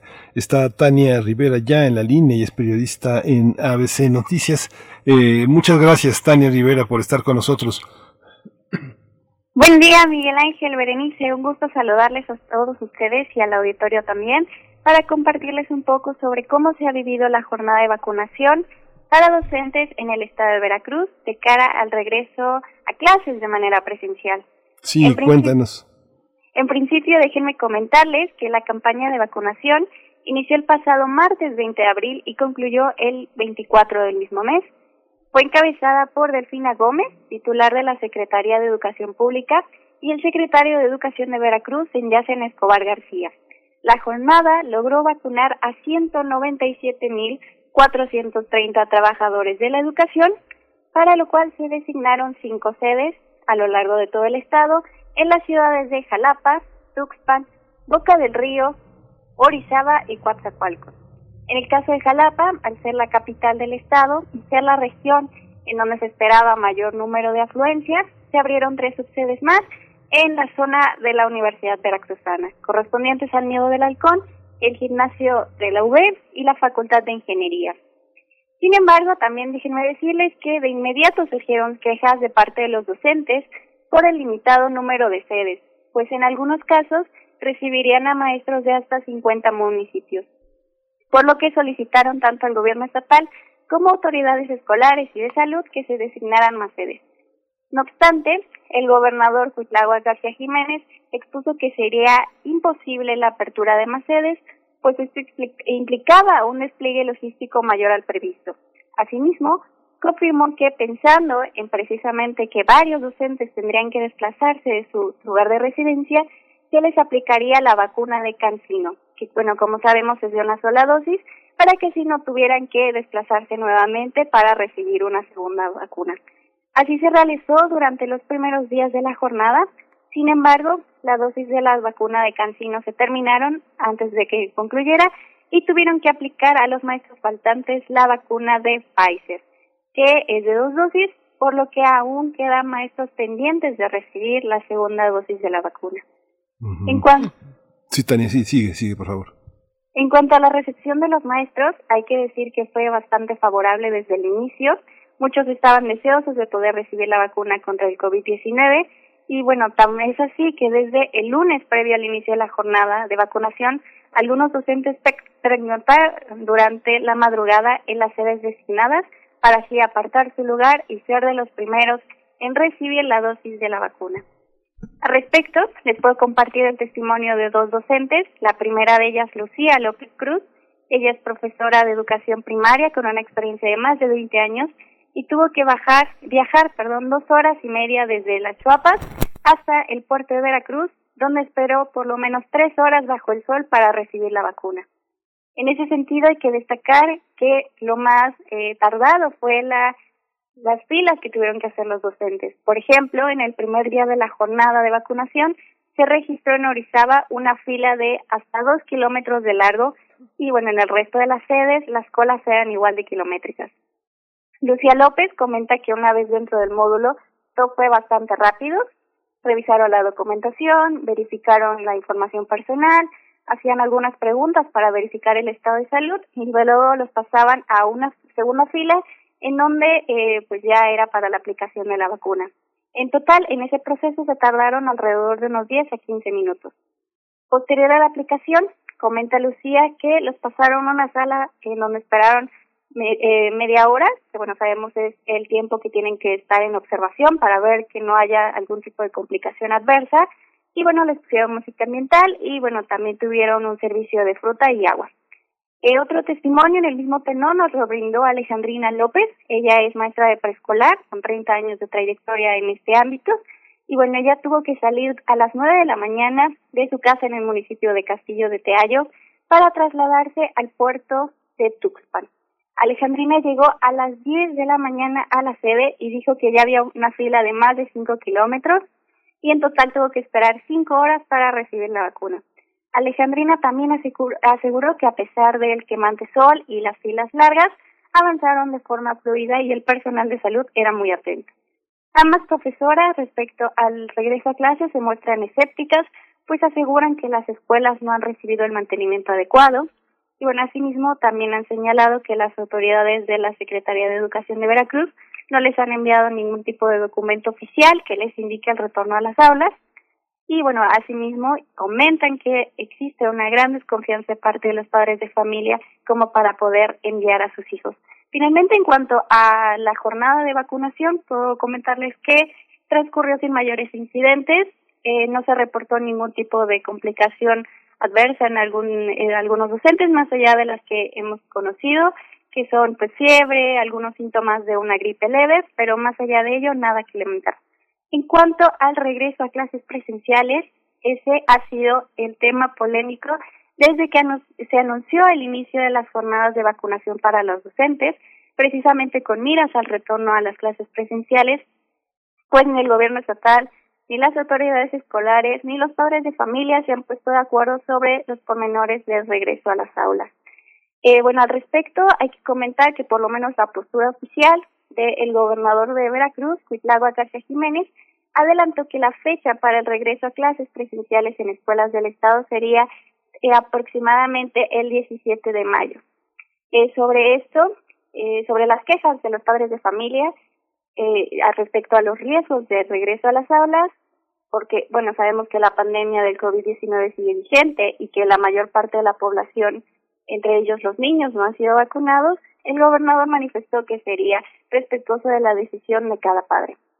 El mandatario consideró que, y bueno, aquí cito, que no exista quien no envíe a su hijo a aprender, ya que opinó que los niños no están aprendiendo a través de las clases virtuales que se han implementado desde marzo del año pasado.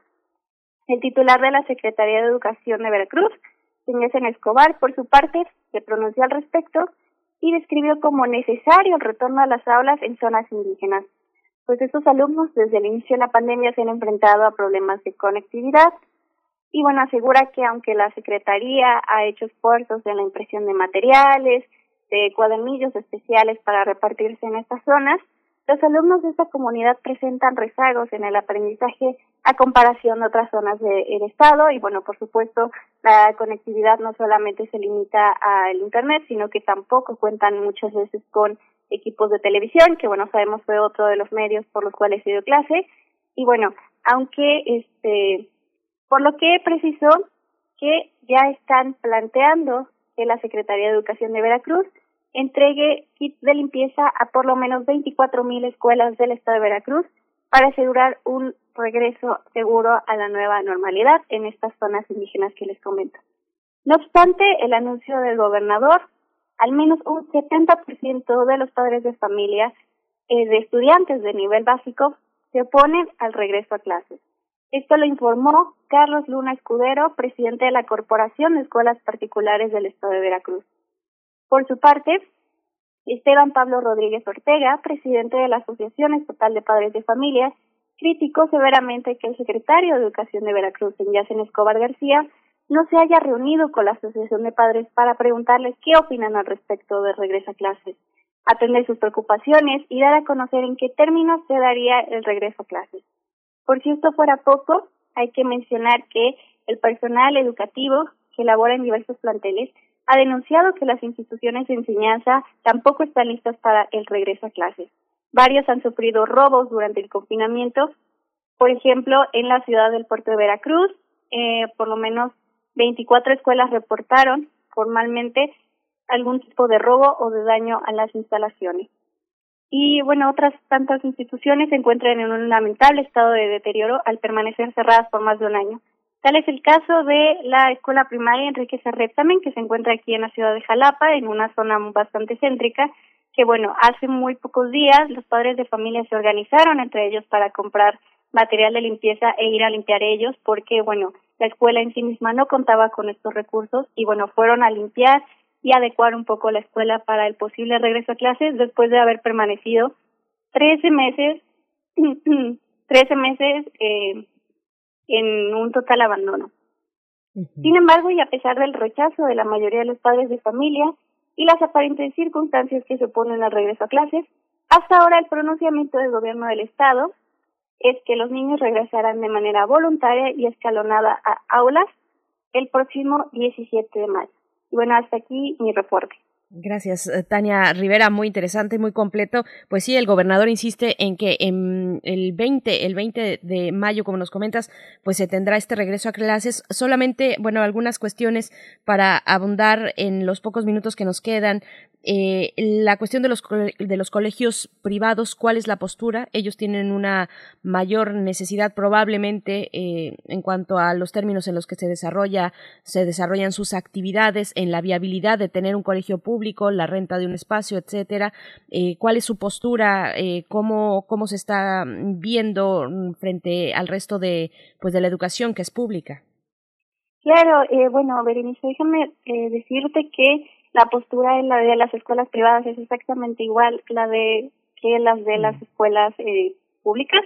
Y es que por ejemplo eh, Carlos Luna Escudero presidente de la corporación de escuelas particulares del estado mencionó precisamente que el 70% de los padres de familia no están de acuerdo con el regreso a clases. Como mencionas pues bueno ellos tienen otro tipo de gastos que bueno tienen que cubrir. Entonces bueno para ellos se les dificulta más y bueno Sabemos que con la implementación de protocolos pues se tienen que establecer cierto, eh, pues ciertos insumos que hay que comprar también. Entonces, en ese sentido, ellos comparten eh, la negativa de los padres de familias de escuelas públicas de no poder regresar a las aulas.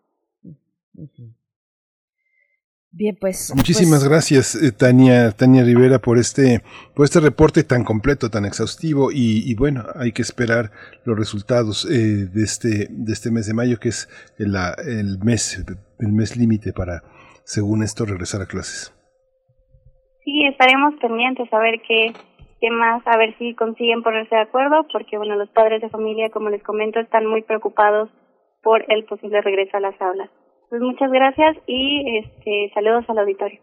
Muchas gracias, Tania Rivera. Y seguimos el reporte que dan desde abcnoticias.com.mx, donde, bueno, han dado un seguimiento importante precisamente a este eh, posible regreso cercano que se plantea en sus propios términos, con sus propias condiciones, dependiendo del Estado de la República, como hemos podido ver pues bueno, esto para el caso de Veracruz, el seguimiento que hacen en ABC Noticias, donde Tania Rivera es eh, periodista. Y pues Miguel Ángel, vamos, vamos a tener en un momento más, estaremos también conversando sobre mm, Tamaulipas, eh, porque pues ya este 27 de abril concluyó también la jornada sin incidentes ni reportes eh, de efectos secundarios, que esa también es una cuestión importante a dar seguimiento cuando son, se trata de profesores, de profesoras, de docentes, pues algunos de una edad avanzada. Así es que, bueno, esto luego de aplicar la vacuna eh, a una plantilla de cerca de 93 mil docentes, es que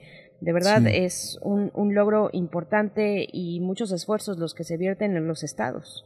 Sí, sin embargo, la situación es, es compleja. El, la vacunación no es suficiente, como muestran los padres de familia. La paja en el ojo muestra que son muy exigentes con las escuelas privadas, pero pues con eh, sin ninguna precaución con las eh, públicas. Pero ya está, ya está Coahuila eh, con nosotros. Este, ¿Nos lo presentas? Por supuesto, en Coahuila también hubo orden al aplicar las vacunas para los docentes. La jornada concluyó este 24 de abril, aunque existe la posibilidad de que se amplíe la inmunización a favor de los maestros que no pudieron ser atendidos. En total se aplicaron 71.854 dosis de la vacuna Cancino, lo que representa el 87.6 por ciento de, eh, de la meta. Así es que, bueno, ya estamos eh, precisamente a ver si, si nos pueden decir si ya está nuestro invitado de Coahuila. Sí, vamos, vamos entonces para allá. Ivonne, bueno, buenos días, Ivonne, ¿ya nos, ya nos escuchas? Así es, buenos días, Berenice, Miguel Ángel, un gusto saludarles hoy a ustedes y a su auditorio. Muchas gracias, Ivonne Valdés, periodista de Saltillo, Coahuila, eh, egresada de la Universidad Autónoma de Nuevo León, editora en un periódico local de Saltillo. Pues cuéntanos, por favor, cómo se ve la jornada de vacunación para docentes en el Estado. Bueno, tal como lo mencionas, la jornada de vacunación se llevó a cabo a partir del 20 de abril. Fue algo eh, para lo que se prevenía un, plazo de, de cinco días, entonces en una semana de hábil eh, se organizó a los maestros eh, y se, se, hizo como por medio de las autoridades escolares. Se levantaron listas, eh, listas en un par de semanas previo a esto.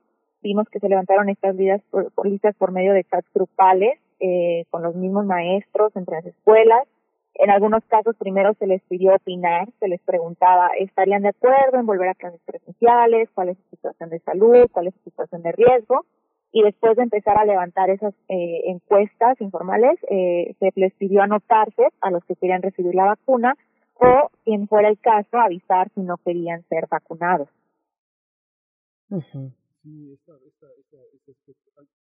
Tenía mi micrófono cerrado, perdón. Hay una, hay un aspecto, eh, Ivonne, que tiene que ver también con eh, eh, esto que hemos visto en varios estados, la relación entre lo que se le exige a las escuelas privadas y lo que tiene el gobierno para ofrecer con sus escuelas públicas. ¿Cómo se visualiza en la opinión pública del estado? Claro, sí. De hecho, ha habido una diferencia, porque en las escuelas públicas el subsecretario, por ejemplo, de Educación Media Superior anunció que se prevé el regreso a las aulas en agosto también para las universidades tecnológicas. Y ya se han mencionado planes para un regreso de forma escalonada. Las ocho universidades que dependen del Estado, las tecnológicas y cuatro politécnicas han estado ya trabajando de forma híbrida, entonces no estamos por empezar el regreso a clases, ya se han llevado programas piloto, eh, ha habido programas de teoría a distancia y práctica y talleres en las aulas, la Universidad Autónoma de Coahuila ya fue parte de esas pruebas piloto, por ejemplo, y el gobierno comenzó mesas de trabajo para planear el retorno a las aulas presenciales. Eh, justamente las comenzó en abril estas mesas de trabajo, regresando de vacaciones santa y de Semana Santa, y se reunían para pues prevenir no solo los aspectos de, de los protocolos de, de higiene para, para prevenir contagios, también se ve pues la cuestión psicológica, en qué manera van a regresar los estudiantes. Hemos tenido pues igual que los demás estados, niveles de, de y en las escuelas públicas se prevé reincorporarse al ciclo escolar entrante. En las instituciones privadas, por otro lado, ya ha habido modalidades híbridas desde hace algún tiempo también y algunos colegios sí este, desean cerrar el ciclo escolar, el, el presente ciclo escolar en las aulas. Padres de familia también están a favor Hubo colegios que incluso ya tuvieron programas extracurriculares durante Semana Santa en las escuelas y tuvieron buena asistencia, tuvieron buena respuesta. Sí hay padres interesados ya en regresar a las aulas. En cuanto a los maestros, pues eh, hablan de reconocer la falta de motivación en los alumnos, reconocen que a muchos estudiantes les serviría regresar a la modalidad presencial, ven, ven que a los, a los estudiantes, sus alumnos les serviría, sin embargo, no todas las escuelas van a poder seguir protocolos de salud efectivamente. Y esto para los maestros pues es una preocupación, un miedo muy latente. Hay maestros con riesgos de salud, hay maestros que son considerados eh, parte de la población vulnerable y, y, no están en completa confianza de que vayan a tener esa seguridad por parte de sus escuelas además de que aún no se sabe cuándo habrá fechas para vacunar a los mismos estudiantes, quienes a final de cuentas suponen aglomeraciones, suponen contagios también, no es nada más de, los maestros. Y pues hay que tener estrategia también en cuanto a salud mental, que aunque sí se ha mencionado en las mesas de trabajo de gobierno, eh, realmente no solo se necesitan protocolos para la pandemia, cómo se va a regularizar a los alumnos es, es una opinión pública que ha estado muy comentada. ¿Qué van a hacer con, con todos esos eh, alumnos? ¿Cómo los van a recuperar? Ha habido miles de estudiantes que abandonaron sus estudios y por razones muy diversas. ¿Cómo se va a encontrar de nuevo a todas esas familias? ¿Cómo se va a trabajar para reincorporarlos? Han surgido necesidades psicológicas también que pues sí están tratando de ver en las mesas de trabajo del gobierno.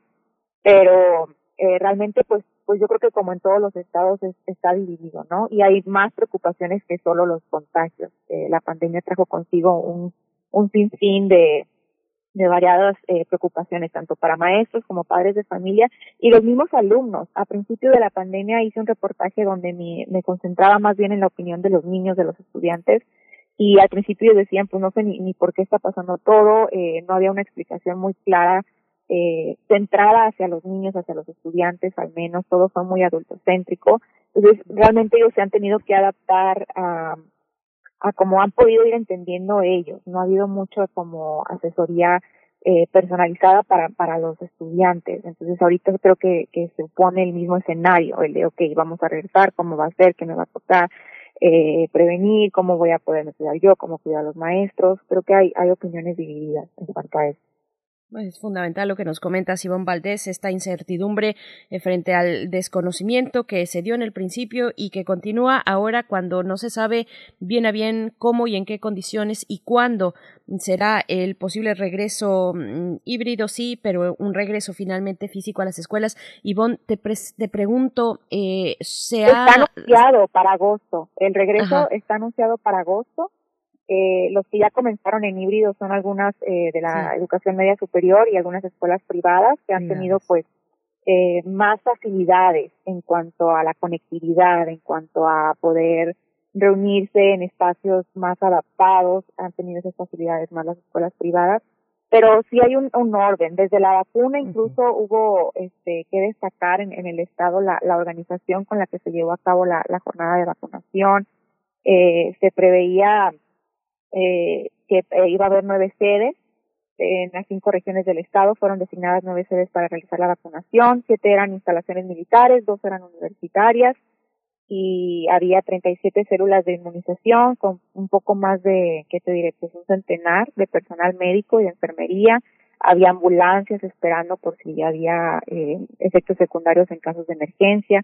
Se llevó a cabo de manera organizada, se llevó a cabo con maestros eh, dispuestos, y, entre ellos mismos se organizaron. Se dio mucho a destacar eh, la organización que los mismos maestros hicieron entre ellos, porque era ir hacia un punto en común y entonces los recogían autobuses, los trasladaban a, a zonas militares y ahí entonces ya se llevaba a cabo la, la vacunación.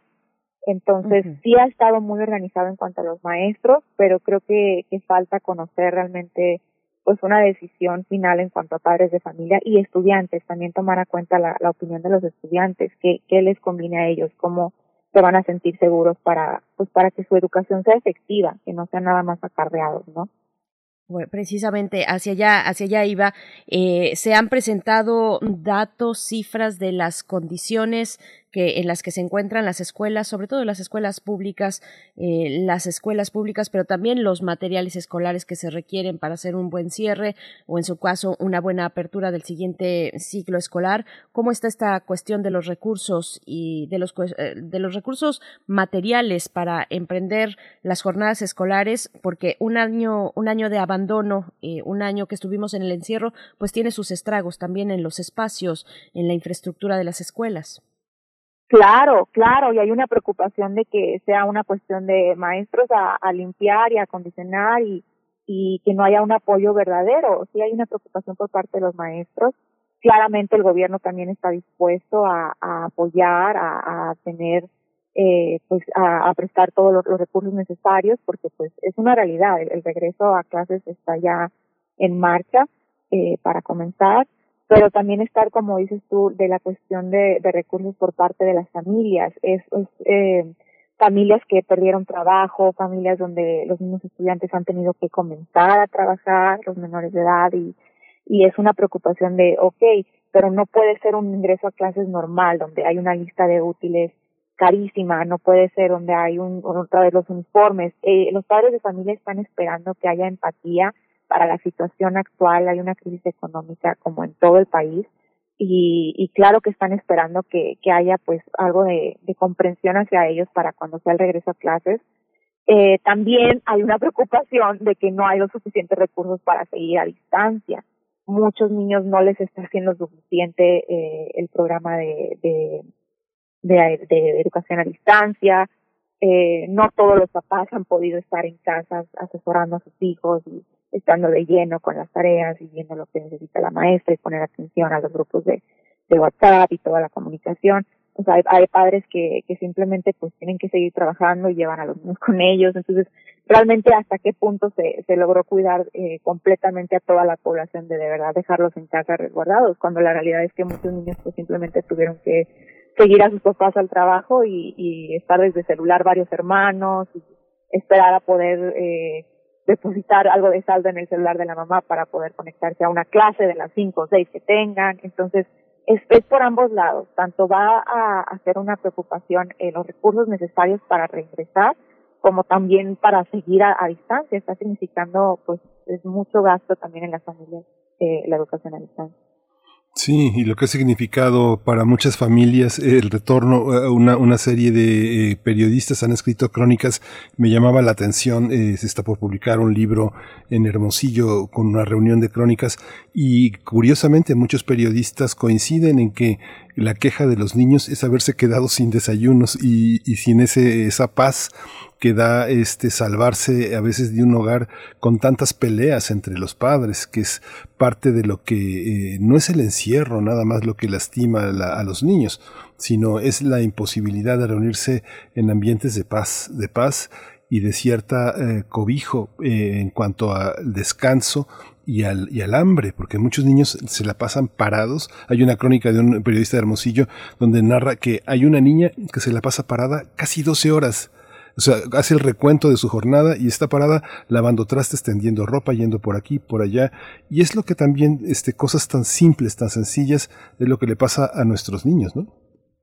Claro, destacaría también para añadir a tu excelente punto, que, que, interesante trabajo el que mencionas, eh, el, el abuso y la violencia familiar. Hay muchos niños que, que el haber estado fuera de las aulas simplemente los condenó a estar 24/7 con, con las personas que los, los han vuelto víctimas de abuso y de violencia. Entonces, uh -huh. eh, no te hablo a lo mejor de muchas cifras para, para no mentirte, pero simplemente yo tengo maestros en casa y todo el día puedo escuchar las clases y escucho la estudiante que está tratando de tomar su clase de inglés y se escucha que está cuidando al hermanito recién nacido uh -huh. y está muy estresada de que no le escuchen los demás compañeros como llora el hermanito. Está eh, la otra estudiante que está tratando de, de, estar al día con sus tareas, pero que, bueno, en Saltillo eh, ha habido pues un, un alta en cuanto a, a suicidios durante la pandemia y están los estudiantes, me ha tocado ver que que se conectan y, y, al final de la clase es maestra, maestro, eh, tengo esta situación, mi, papá acaba de fallecer, con suicidio estoy lidiando con esto y, y denme chance para la tarea. O sea, están tratando de, de, de acaparar situaciones que normalmente no, no eran lo, lo común en ese, uh -huh. en este rango de edad de los estudiantes. Entonces se vino una ola de muchas situaciones lamentables en, en casa y, y, y, creo que, que pues la escuela fue para muchos un, una carga extra con todo lo que estaban pasando durante la pandemia. Ivonne, y es que decir ya el encierro es saber que es una palabra muy cargada, cargada de muchos significados, eh, la palabra del encierro en estos momentos. Ivonne Valdés, pues te agradecemos mucho, agradecemos tu tiempo, periodista, periodista de Saltillo, Coahuila, egresada de la Universidad Autónoma de Nuevo León, editora en un, perio, en un periódico local allá en Saltillo. Te agradecemos y te deseamos un excelente fin de semana. Igualmente, muchas gracias a ustedes. Un saludo al auditorio. Gracias. Gracias.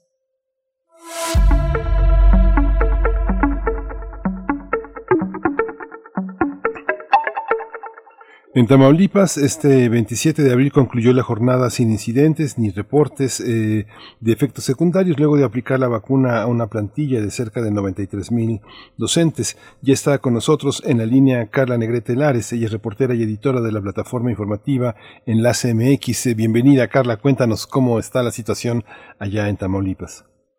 Hola, ¿qué tal? Muy buenos días. Como, pues, como bien lo planteas, este sistema de vacunación inició desde el pasado 20 de abril hasta el 27 y bueno, se inmunizaron a los docentes, a personal administrativo y de apoyo eh, de instituciones educativas públicas y particulares de todos los niveles educativos, de las diferentes categorías y funciones. La vacuna que se estuvo aplicando aquí en Tamaulipas es la vacuna de Cancino Biologics eh, con una sola dosis y bueno, se invitó a todos los maestros de todos los niveles educativos a que acudieran a los diferentes puntos y que siguieran eh, la aplicación de vacunación que se publicó tanto en la Secretaría de Educación Pública como en la Secretaría de Educación Pública de Tamaulipas.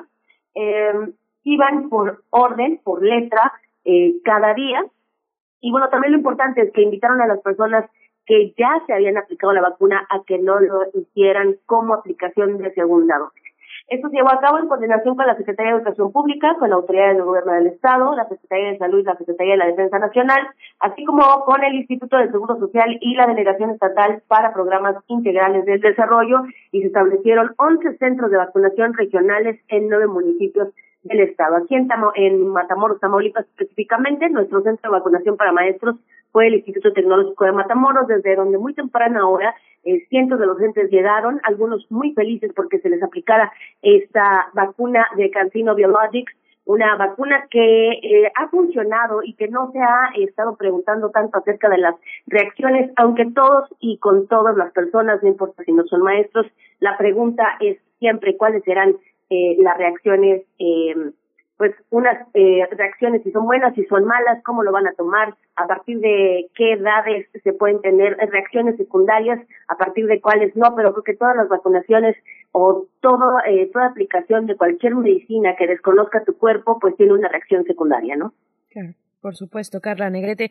Te, te, pregunto, ¿qué se dice ya con esta jornada de vacunación en docentes que concluyó eh, el pasado 27 de abril? ¿Qué se dice entre los mismos docentes, entre las madres y padres de familia para el próximo regreso? ¿Cómo sería ese regreso? ¿Qué se está planteando por parte de las autoridades? Pero sobre todo, ¿qué opinan los docentes y madres y padres de familia? Mira, en la cuestión de, de, docentes, la preocupación, como cualquier ser humano, era lo que te decía, ¿no? Las reacciones secundarias.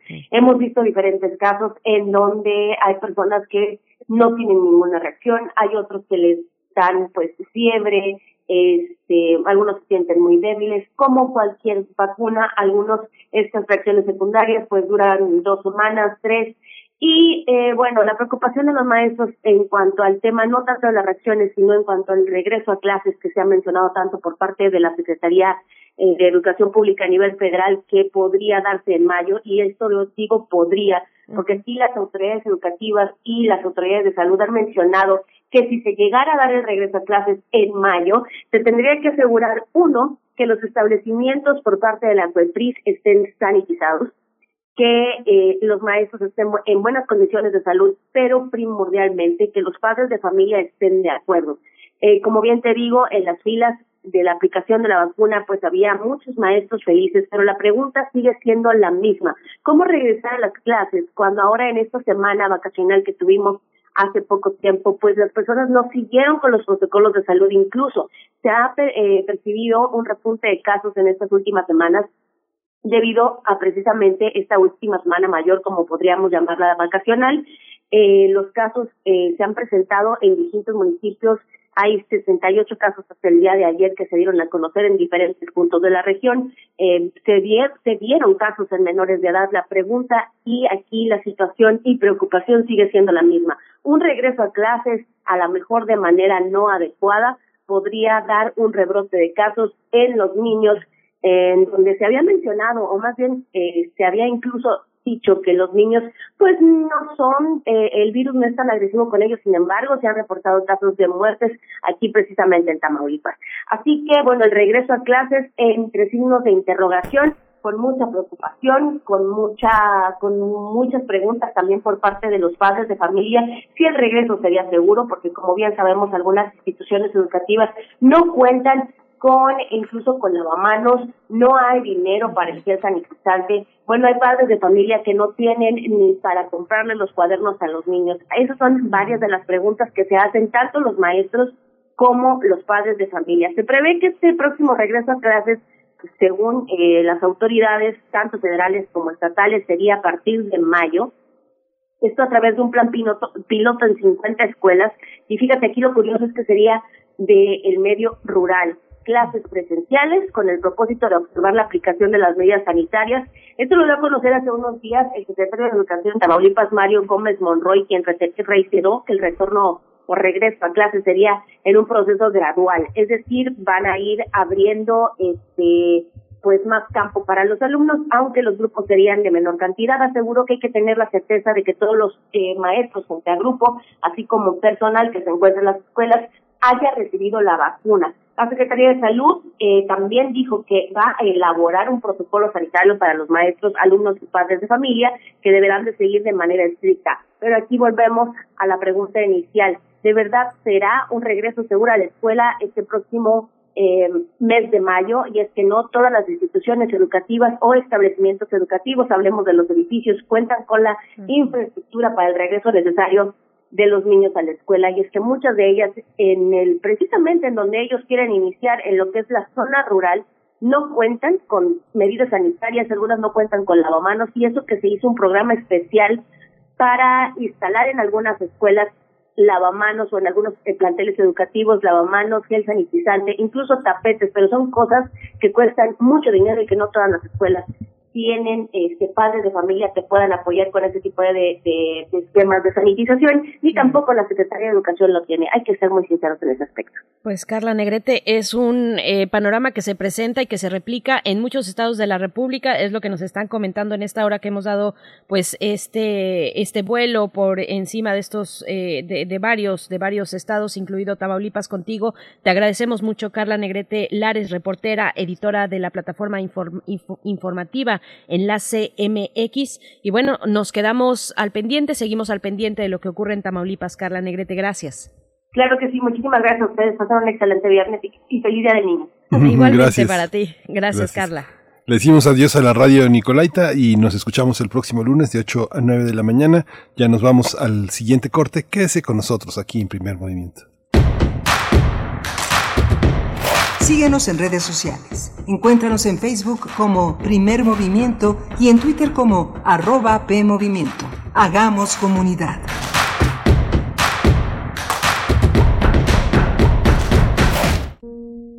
Voces del feminismo en México. Alaide Fopa y Elena Urrutia crearon el programa de radio que se convirtió en una crónica de la lucha de las mujeres de los años 70 y 80 ¿Qué tanto ha cambiado la vida de las mujeres desde entonces?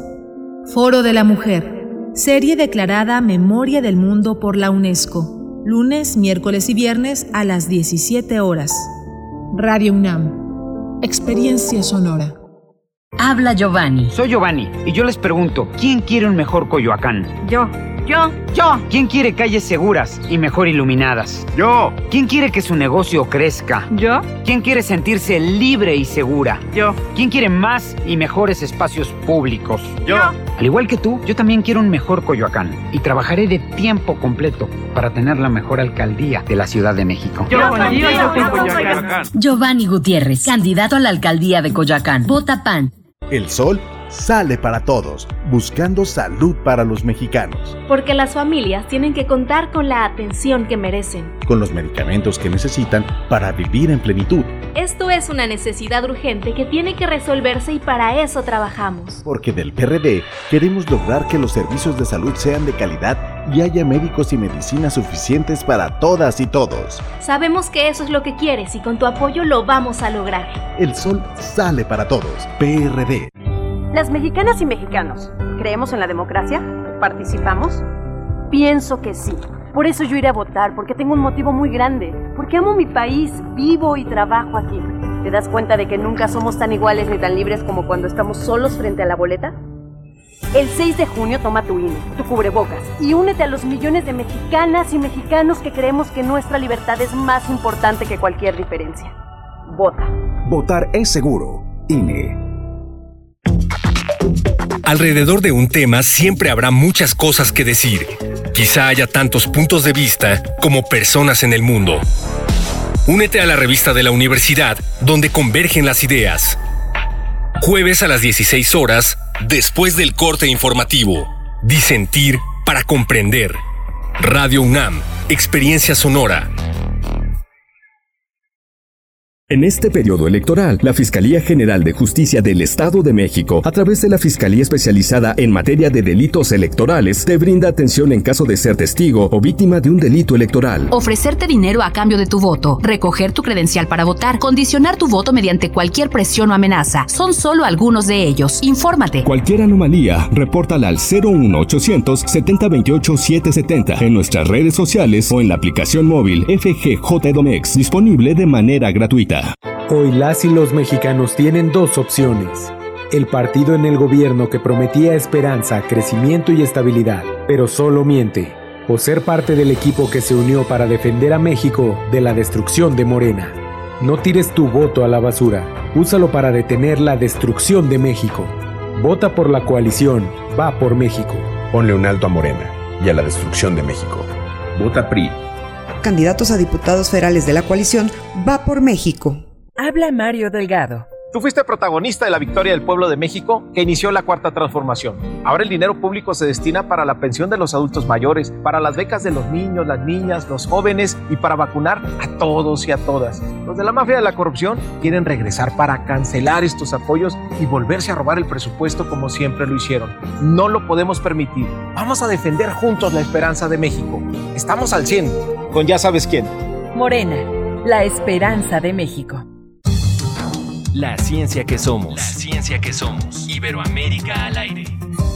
Descubre la ciencia que está presente en tu día a día a través de cápsulas, reportajes, entrevistas y reportes en vivo. Viernes de 10 a 11 horas por el 96.1 FM. La ciencia que somos. Iberoamérica al aire.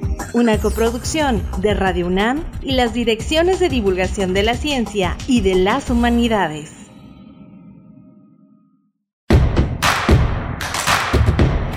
Encuentra la música de primer movimiento día a día en el Spotify de Radio UNAM y agréganos a tus favoritos.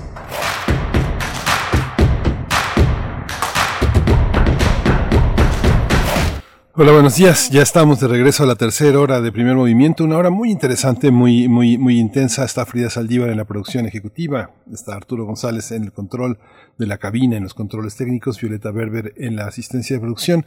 Y Berenice Camacho en el micrófono de primer movimiento. Buenos días. Muy buenos días. Buenos días, Miguel Ángel Quemain. Buenos días a la audiencia, a nuestros queridos radioescuchas. Algunos nos escriben en redes sociales y estaba yo precisamente leyendo, dice Rosario Durán Martínez.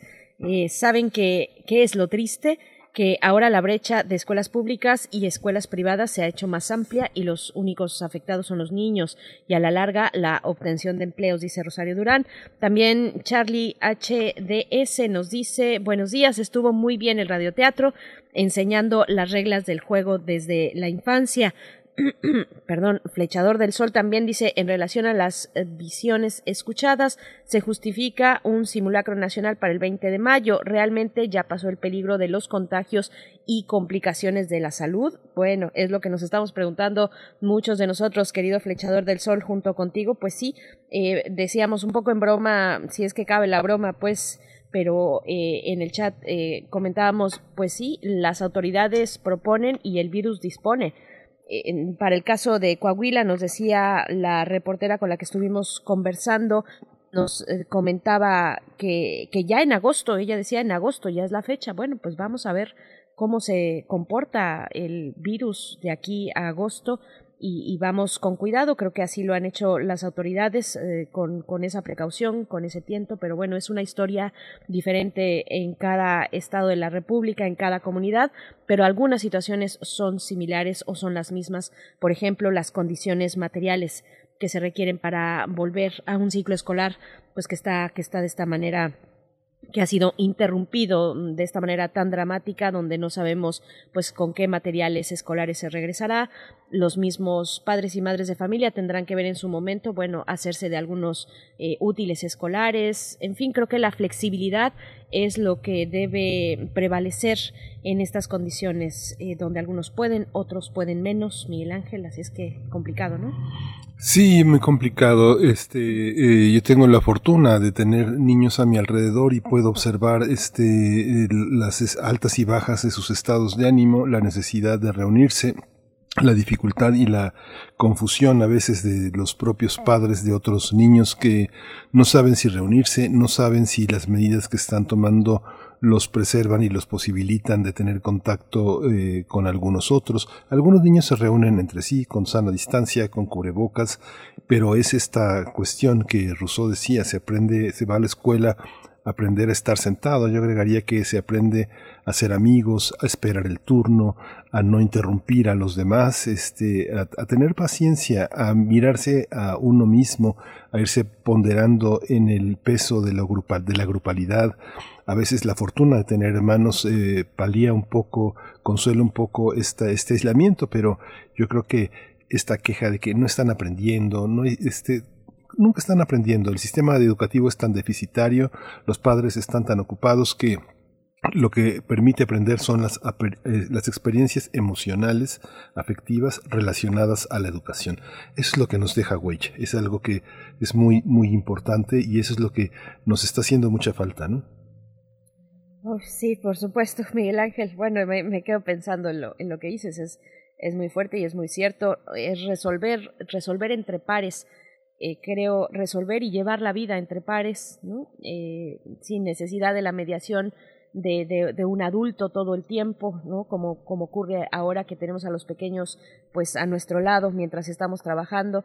Divertirse también es importante y eso lo hacemos entre pares y, y se hace en las escuelas en esos momentos de ocio, de juego libre, pues bueno, es lo que nos está faltando y lo que pues añoramos y añoran los, los niños, las niñas, los jóvenes en este país. Pero bueno, tiempo al tiempo y tendremos tendremos para esta última hora pues pasando a nuestro siguiente tema en la mesa del día en la mesa del día el consumo de opioides en el mundo y en México dimensiones y necesidades de atención. Vamos a conversar con Marielena Medina Mora y Casa. Ella es directora de la Facultad de Psicología de la UNAM y con Clara Fleis Bautista, investigadora en ciencias médicas en el Instituto Nacional de Psiquiatría. Bueno, un tema también de fundamental relevancia para, para México, para Estados Unidos, por supuesto, el tema de los opioides, del fentanilo, en fin, de estos comercios eh, pues que han generado estragos importantes en la salud de la sociedad.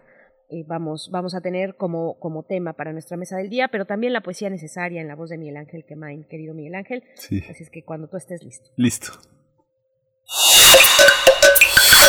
Primer movimiento. Hacemos comunidad. Es hora de poesía necesaria. Hoy voy a eh, regresar, volver a El tiempo y sus mastines de Vicente Quirarte con un poema que encuentro de un enorme poder verbal y temático es Preludios del Encuentro y al final eh, acompañado con esta canción de, Robert Cray que se llama Still Around. Dice Preludios del Encuentro. Incendiaste en mis ojos. No interrumpas el subterráneo empuje del fruto que nos nace en el silencio y nos unge de sed y nuevas hambres. Poder dar la batalla o poserte con la pura mirada ya es historia. Lo demás es el tiempo y sus mastines. Bienvenida sea el arma. No es tu culpa si debe abrirme el pecho para que entre la luz. Esta herida es el mejor dolor que me ha tocado, pero tú lo trajiste, bien llegado. Nunca miré mejor que con tus ojos y jamás mi ceguera fue tan plena. Me has herido, conforme. Toda flecha parte para llegar a donde debe y me crucé en su rumbo. Solo pido que me dejes la herida y la ceguera cuando tú ya no estés para causarlas en estos ojos, eh, mírate en estos ojos y contempla el rostro del amor transfigurado. Tantos años ha usado el mismo traje y despiertan su asombro los primeros dorados del otoño.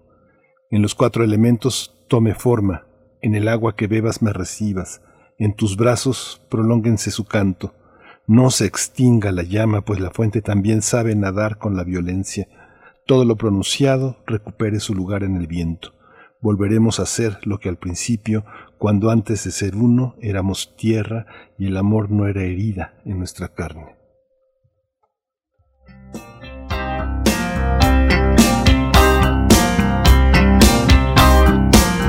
Something happened this morning when I opened my eyes and looked around me. Something strange was in the air, but what it was, I just could not pin it down. And then I heard the shower running, and I knew what it was. You were still around.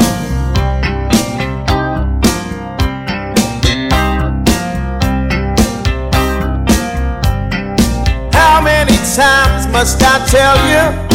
Tired of you and everything you stand for. I thought we'd reached an agreement. I thought everything would be alright. Yeah. But when I woke up this morning, I knew everything was wrong. Everything was wrong. You were still around.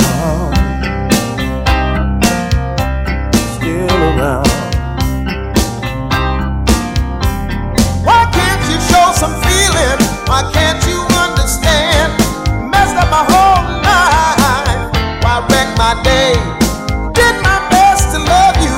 Now do your best to leave. Can't you see that's what I want?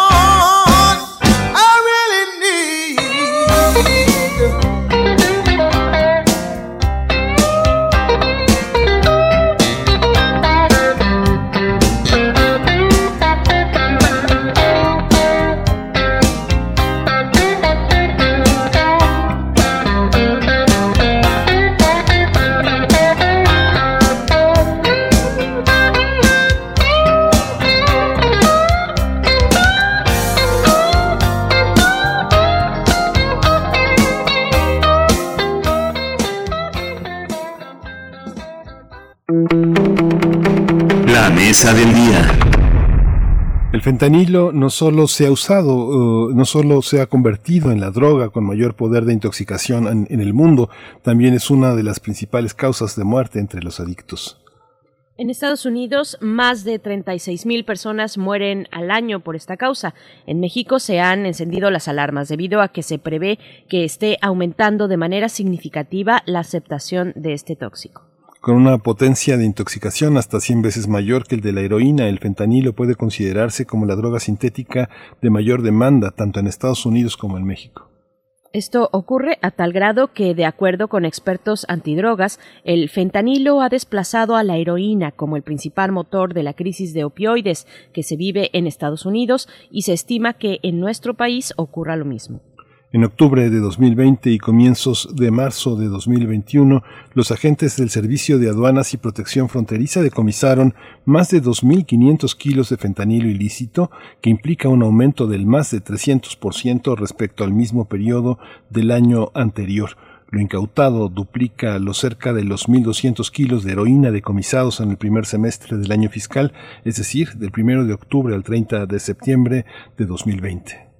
Sin embargo, es casi imposible detener la afluencia de narcóticos a lo largo de la frontera México con Estados Unidos. Precisamente vamos a conversar a continuación sobre las implicaciones de esta situación, Miguel Ángel. Sí, vamos a tener una conversación sobre los opioides, su consumo, las implicaciones y las políticas públicas para atender este problema. Y hoy está con nosotros, tenemos el privilegio de contar con la voz de María Elena Medina Mora y Casa. Ella es eh, la directora de la Facultad de, la, de Psicología de la UNAM, es doctora en Psicología Social y es una de nuestras grandes especialistas en epidemiología, los factores eh, psicosociales relacionados con las adicciones y con la salud mental. Es miembro del Colegio Nacional desde 2006 y esta tarde eh, forma parte de esta, de esta gran mesa de especialistas hablando de los opioides en México. María Elena, bienvenida. Muchas gracias por estar con nosotros. Muchas gracias por la invitación, es un honor. Gracias. Gracias, doctora Medina Mora. También por mi parte, yo presento a Clara Fleis Bautista, investigadora en ciencias médicas en el Instituto Nacional de Psiquiatría, doctora en psicología, miembro del Sistema Nacional de Investigadores nivel 1. Eh, doctora Clara Fleis Bautista, gracias por estar con nosotros en esta mesa. Bienvenida a Primer Movimiento. Muchas, muchísimas gracias. Buenos días. Gracias a las dos. Bueno, hoy es una actividad muy importante que nos permite acercarnos al consumo de opioides en el mundo y en México, su dimensión y necesidades de atención. Empezamos eh, con usted, doctora Medina Moricasa, eh, si nos puede ofrecer un panorama de una situación que se va a discutir hoy por tantos especialistas.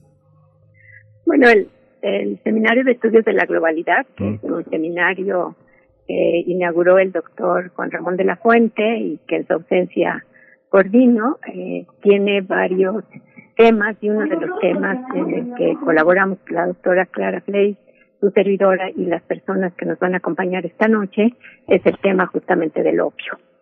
Eh, pensamos que era un tema importante a tratar eh, desde el seminario, pero también dar a conocer los resultados de nuestros últimos estudios, pues porque como usted bien lo está planteando, ha habido dos tendencias que nos preocuparon. La primera fue la extensión del problema de heroína en México. Antes se había limitado prácticamente a la frontera norte con Estados Unidos y eh, después empezamos a ver esta proliferación a prácticamente todos los estados. Y la segunda fue la aparición justamente del fentanilo como una sustancia que estaban incorporando a la heroína y a otras drogas para generar un mayor un mayor efecto eh, y una, una estimulación mucho más grande.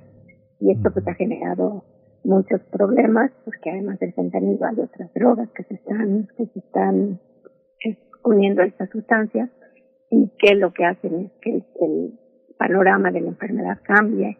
El tratamiento que se hacía para heroína cuando está combinada con otras sustancias no es tan efectivo de tal manera que implica un gran problema social y un gran problema de salud.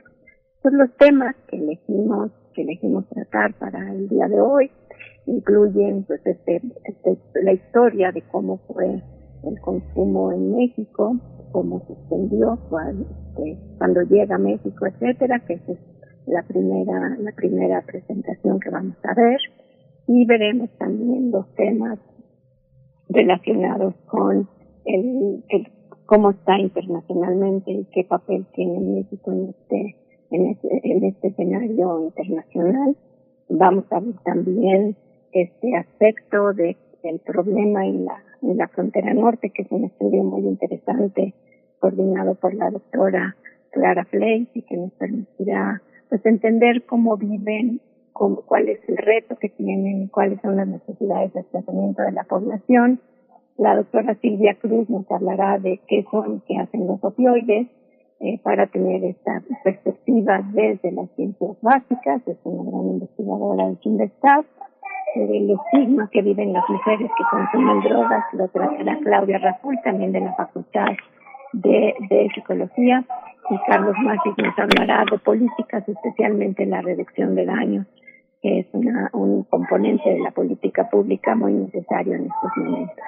Sí, hace algunos meses, doctora Clara Fleiss, usted comentaba este todo lo que se había hecho a pesar de este de la duración de la, de la pandemia, el grupo que comenta la doctora Medina Mora y que, y que usted forma parte, continuó con el trabajo de investigación, el trabajo que hicieron sobre Tijuana con grupos vulnerables que se extiende, bueno, una buena parte de Baja California continúa, continúan en, eh, trabajando de una manera continuada los grupos de, de posgraduados, de graduados en, en los de, de, gente que está en el posgrado.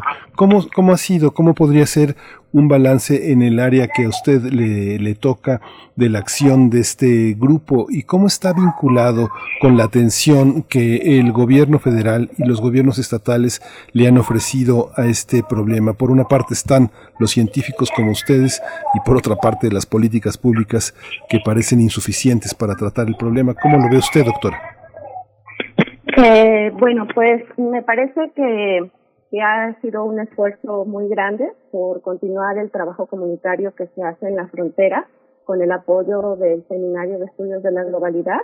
eh, de la Facultad de Medicina y también con el apoyo de otras instituciones, como son las organizaciones de la sociedad civil, que hacen un trabajo comunitario extraordinario en el norte del país. Entonces, esta vinculación entre la academia con estas organizaciones y otras instituciones de salud, pues nos permitió seguir avanzando en el trabajo que hacemos pues de detección de estos opioides cada vez más potentes en la frontera. Me parece que justamente estas vinculaciones hacen más sólido nuestro trabajo de investigación y también eh, las acciones que se pueden hacer en beneficio de la comunidad.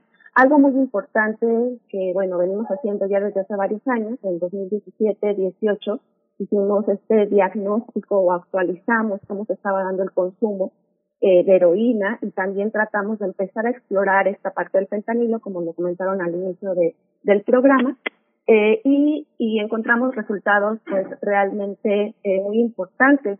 Uno de ellos pues fue ver cómo es el patrón de consumo de estas poblaciones, que es muy alto, consumen diario, por vía inyectada, y además combinan con otras drogas como el cristal, entre, entre otros problemas de salud que, que vemos que son bastante fuertes, como el VIH y la hepatitis C. En 2020 iniciamos la detección eh, de fentanilo con tiras rápidas eh, para ver si la heroína estaba siendo adulterada con este opioide más potente sin que la población eh, estuviera enterada de esto. Y efectivamente encontramos un resultado muy importante que eh, de las 80 muestras, pues prácticamente el 90% tenía fentanilo. Eh, posteriormente, eh, lo que hicimos ya durante la pandemia eh, fue tratar de, consolidar estos hallazgos en propuestas de, trabajo, propuestas políticas que, el, grupo de, de del Seminario de la Globalidad desarrolló básicamente para tratar de eh, desclasificar la naloxona, que es el antídoto que revierte la sobredosis, eh, de la Ley General de Salud, eh, que la doctora Medina Morán me encantaría que ya ampliara este tema. Y nos centramos parte de nuestro trabajo en esto, que ya es, eh, digamos, como también eh, tomar acciones en otro campo, en la investigación, en las acciones que se hacen con la comunidad para disponerles de distintos servicios con las, con las organizaciones de la sociedad civil y también desde la parte de políticas públicas. Todo esto eh, con el apoyo de, de, la UNAM estamos por iniciar eh, pues nuevos proyectos donde hemos recibido todo todo el apoyo y por supuesto también la colaboración de, de alumnos que están muy interesados en conocer estos temas que, que suceden en la frontera y me parece que necesitamos profesionales de la salud, eh, nuestros médicos, médicas, eh, trabajadores sociales, psicólogos, que puedan irse formando en estos temas de reducción de daños, poblaciones vulnerables, uso de opioides, y me parece que estamos haciendo una coordinación extraordinaria bajo el liderazgo de la doctora Medina Mora y de las autoridades de, de la facultad, como es el doctor Fajardo y el, el doctor de la Fuente. Doctora Medina Mora, bueno, pues eh, la doctora Flecha nos abre un camino para hablar de la Ley General de la Salud y yo también le pregunto, pregunto cuál es la colaboración bilateral en, en términos de, de, prevención y de atención a los usuarios de, de, fentanilo y cómo estamos también a nivel a nivel nacional, federal con la Ley General de Salud. Muchas muchas gracias. Empezaría, digamos, enfocando este tema sobre la población a la que estamos refiriéndonos hoy, que son las personas que tienen una dependencia a estas sustancias que incluyen heroína y el fentanilo. Y el primer aspecto que nos ha ocupado es lograr que el medicamento que se usa en todo el mundo para prevenir la sobredosis, eh, cuyo riesgo se ha incrementado en la época de la pandemia, eh, el fentanilo que se desclasifica, perdón, que el, naloxona que se utiliza justamente para atender este, la sobredosis por estas sustancias, la heroína y el fentanilo, pueda ser desclasificada y se pueda se, la pueda se este, pueda aplicar este, libremente de tal manera que las personas puedan eh, pre prevenir la muerte eh, por estas por estas sustancias. Eh, y este pues es un esfuerzo que se ha hecho en forma conjunta y se ha adelantado en las cámaras, ha tenido muy buena recepción la propuesta y esperamos que esto se convierta en una realidad porque las muertes pueden prevenirse si hay acceso a esta sustancia que hoy en México está prohibida cuando en la eh, clasificación internacional de Naciones Unidas y de la Organización Mundial de la Salud no está clasificada como una droga, como una sustancia de riesgo. Entonces esperamos que este error se corrija pronto. Ahora, la otra parte que nos preocupa mucho es el impacto en el tratamiento. Y desde luego pues la, cobertura universal para nosotros es muy importante y como suele ser las enfermedades mentales y las adicciones no han tenido esta cobertura universal aunque se han hecho muchos esfuerzos. Y en el caso específico de las adicciones son los enfermos graves los que no están teniendo acceso y eh, en México tenemos nada más dos dos clínicas este, que están en la frontera norte que permite que hacen especialistas en el tratamiento para esta población a partir del uso de la metadona, eh, pero que tiene muy poco acceso la población, aún la población que vive en estas entidades donde hay mayor índice de consumo y donde la doctora Fleiss ha hecho sus estudios, pues tienen poco acceso en sentido de que están lejos, de que, de que les sale caro, de que si viven en otros, en otras comunidades que no es en la, en la entidad donde está la, donde está en las clínicas pues les cuesta mucho dinero ir a la entidad, el transporte, la estancia, la, comprar los medicamentos, la metadona, regresar a sus comunidades de tal manera que sigue siendo una una brecha de atención importantísima para esta población, a pesar de que existen estos métodos este, que son adecuados para ellos. Entonces, lo que lo que busca la política es que se amplíe la cobertura y que se abarque a los enfermos graves y que sobre todo también este, nuestro, nuestra, nuestro pensamiento es que puedan apoyar mucho más a las comunidades de la, de la sociedad civil, a las asociaciones de la sociedad civil, porque en, en, la legislación y en los programas de adicciones eh, se, se, invirtió mucho en, en los centros de tratamiento para las personas que estaban empezando a tener problemas, pero los enfermos graves quedaron fuera y fueron atendidos principalmente, han sido atendidos principalmente para las asociaciones de la sociedad civil, que han hecho un trabajo, como dice la doctora Flay, excelente, porque van a la comunidad, van a atender a las personas en el lugar donde están, es que muchas veces les cuesta trabajo lejos de donde, de donde viven, porque entonces este, tienen problemas con la policía y me parece que muy poco entendimiento de lo que significa una enfermedad este, todavía son muy estigmatizados las poblaciones que sufren de esta, de esta enfermedad que es la adicción a los opiáceos.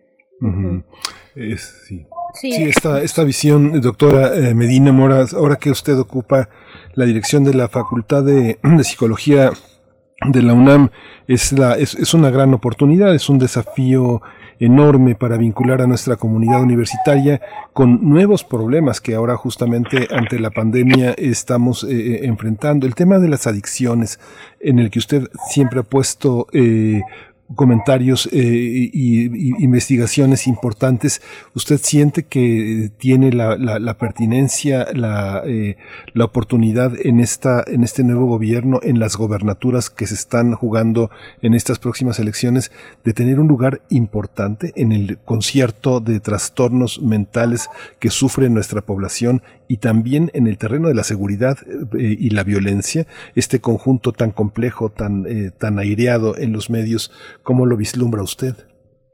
Sí, este, comento rápidamente el primer aspecto que usted menciona, que es muy importante y que es lo que ha hecho la Facultad de Psicología. Eh, porque de la Facultad de Psicología surgió un programa en el que tuve el gusto de colaborar desde el inicio eh, con muchos de mis alumnos. Este, y salieron de, de este grupo en donde se formaron eh, los modelos de atención para los centros de tratamiento y en una gran reforma que abrió 300, más de 300 centros de tratamiento en el país, el modelo que, que fue aprobado en, en, la, en la UNAM fue, eh, eh, se capacitó a las personas y es el que se aplica en los centros, en los centros de tratamiento. Y entonces ahora, pues la, el cambio, la transición natural es abarcar las drogas más fuertes, como en este caso la heroína y fentanil, y como mencionaba la doctora Leitz, también el cristal.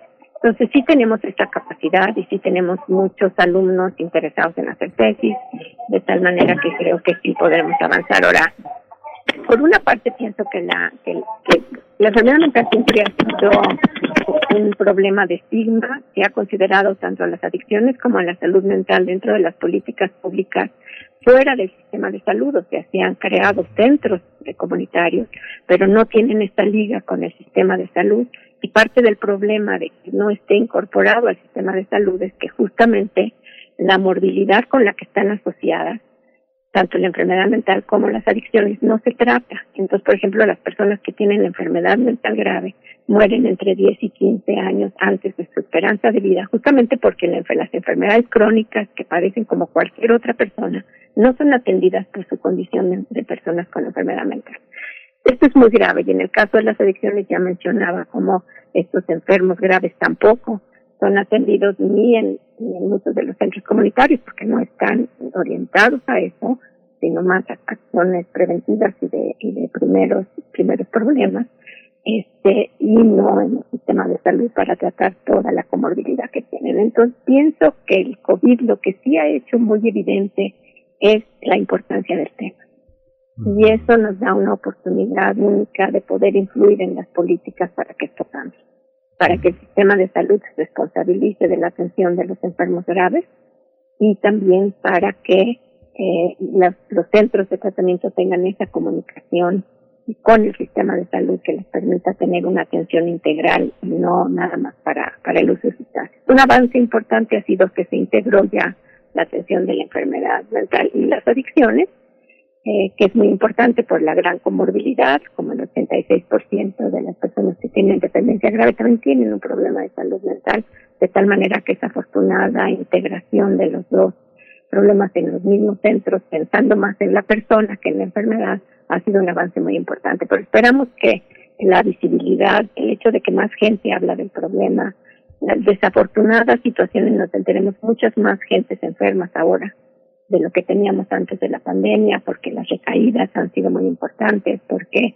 hay un grupo de personas que ha empezado a usar más y más frecuentemente sustancias, porque la asistencia al médico no ha sido posible, porque incluso los grupos que se, de, autoayuda tampoco se han podido reunir, este, ha hecho que tengamos ahorita una crisis, pero una crisis que se ha vuelto más visible y una crisis que ha adquirido importancia y esperamos que esa visibilidad y las propuestas que hay ya de tratamiento de opciones de políticas públicas que se derivan de la de la investigación permitan un, desenlace mejor y una mejor atención a estas condiciones. Esto, estas consecuencias que ha dejado también el post-COVID, las personas que se han recuperado, también ha puesto en evidencia la, ausencia de un programa público presupuestal para atender a las personas que tienen eh, una situación adversa. Pero pasa lo mismo en el tema de las adicciones. La familia queda muy vulnerada, hay personas que se rehabilitan y cuando se rehabilitan llega el plazo, el lugar de los reproches y de todo el tiempo, todo lo que nos hiciste sufrir con tus adicciones hay un programa, hay un, existe esa, esa perspectiva de la rehabilitación después de, la adicción. Muchos psiquiatras piensan que el terreno de las adicciones es un territorio perdido, que una vez que eh, el sistema eh, ha sido invadido, ha sido tentado por la droga, difícilmente se recupera. hemos tenido que aprender a vivir en la recaída más que en la rehabilitación. ¿Cómo se observa eso dentro de las políticas públicas? ¿Recaer o rehabilitarse? ¿Cuál es la, la ecuación entre estas dos, doctora Fleiss? Doctora Medina Mora quería hacer una intervención. Sí, sí, doctora. No, como, como sea, está bien. Ah, ah, adelante, doctora. Yo ah. puedo completar desde la frontera, que es lo que hemos visto en este tema. Sí, sí, sí. sí yo pienso que este es muy importante lo que la doctora Fleiss nos pueda comentar, porque ella vive exactamente cómo, viven las personas con adicción esta situación. Yo nada más voy a dar tres conceptos. Es un tema importantísimo. Este, creo que no se contraponen la recaída y la rehabilitación. La recaída forma parte de la historia de la enfermedad. Eh, hacer al cerebro adicto cuesta tiempo y trabajo. Este, recuperarlo también cuesta tiempo y trabajo. Y las recaídas, eh, lo que buscamos en el tratamiento es que vayan siendo menos frecuentes y menos intensas hasta que se logre eh, lo que se llama sobriedad, lo que llaman este, doble A sobriedad, quiere decir la recuperación. la, la, evidencia en las neurociencias y todos los nuevos, la nueva tecnología y el nuevo entendimiento del cerebro, que fue el último órgano que se pudo evaluar internamente sin abrirlo por la nueva tecnología, nos muestra claramente que el cerebro sí se rehabilita. Toma tiempo rehabilitar, pero sí se puede. Entonces, nosotros no podemos pensar que es una tarea este, perdida, tampoco que la recaída es un fracaso, eh, sino que forma parte del proceso de rehabilitación, que la rehabilitación es posible y como prueba tenemos muchas gentes que se han podido rehabilitar. El gran reto es que tengan acceso a tratamiento porque es una enfermedad y como se le considera un vicio o un problema moral, no, no tienen ese acceso. Doctora Fleiss, continúa usted con el con la idea sobre este tema que es tan suyo. claro, muchas gracias, doctora, y hasta por la pregunta. Eh, sí, me parece un tema muy, muy importante y me parece que en la búsqueda de tratamiento suceden distintas experiencias. Eh, lo que nosotros hemos observado en la frontera es que la mayoría de las personas pues llegan a los centros de rehabilitación, pocos llegan a las clínicas de metadona, que justamente la metadona es, es digamos, el tratamiento de sustitución que ayuda a las personas a deshabituarse de esos opioides tan fuertes, tan fuertes, perdón. Entonces, digamos que en promedio buscan ayuda 10 veces en la vida y la mayoría de ellos tiene alguna o varias recaídas porque sí me parece que es muy importante, eh, además de considerar eh, la sustancia, en este caso heroína, otros opioides, cristal, que son los que principalmente combinan, el contexto que está, eh, digamos, alrededor de todas estas prácticas de consumo y a la persona misma. Eh, lo que hemos nosotros encontrado en la frontera es que las historias de vida de estas poblaciones son muy duras, por decirlo en una palabra eh, muy sencilla. Cuando digo duras es que son personas que han estado expuestas a eventos traumáticos eh, muy fuertes, a adversidades terribles y con poco acceso a condiciones de vida digna. Eh, muchos de ellos han, han sufrido abuso sexual, eh, principalmente para las mujeres. Este es un evento que impacta en su vida, en toda su vida, Igual los hombres también han sido víctimas de este tipo de, experiencias tan traumáticas y además han tenido, por ejemplo, eventos con la policía, eh, ser arrestados, ser perseguidos, eh, peleas, golpes, violencia intrafamiliar en la infancia, abandono parental eh, y evidentemente todo el estigma y la discriminación que desde el momento que cruzan estas fronteras de ser usuarios de drogas por, por otras vías a usar la vía inyectada, pues digamos que marca toda una transición y toda una carrera en la historia de su consumo. Que cuando deciden llegar a estos centros de, tratamiento, eh, están alrededor de tres meses, las estancias son de tres meses, digamos que logran un espacio de contención en el cual pueden dejar de, usar estas drogas por este tiempo y cuando regresan, pues regresan a estos mismos contextos y a confrontarse con sus mismas historias eh, digamos que son vidas rotas, además donde pocas personas de pronto eh, volteamos a, a, ver qué sucede en la raíz de todo este consumo. De ahí que las recaídas, pues lo que nosotros vimos es que nueve de cada diez recaen, pero sí estamos convencidos desde la, la, la, experiencia de, ellas y de ellos, que para, para, para ellos significa un camino más hacia la recuperación. Es complejo, sí, pero digamos que que lo intentan una y otra vez, ¿no?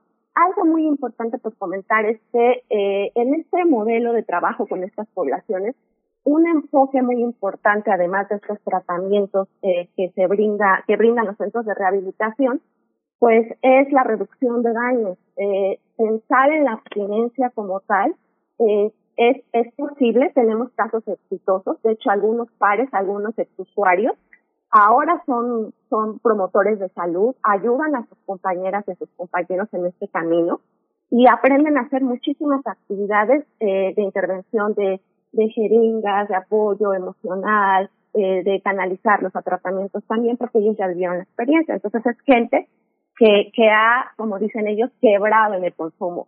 Pero también debemos considerar otros enfoques que son muy importantes para estas poblaciones, como es la reducción de daños.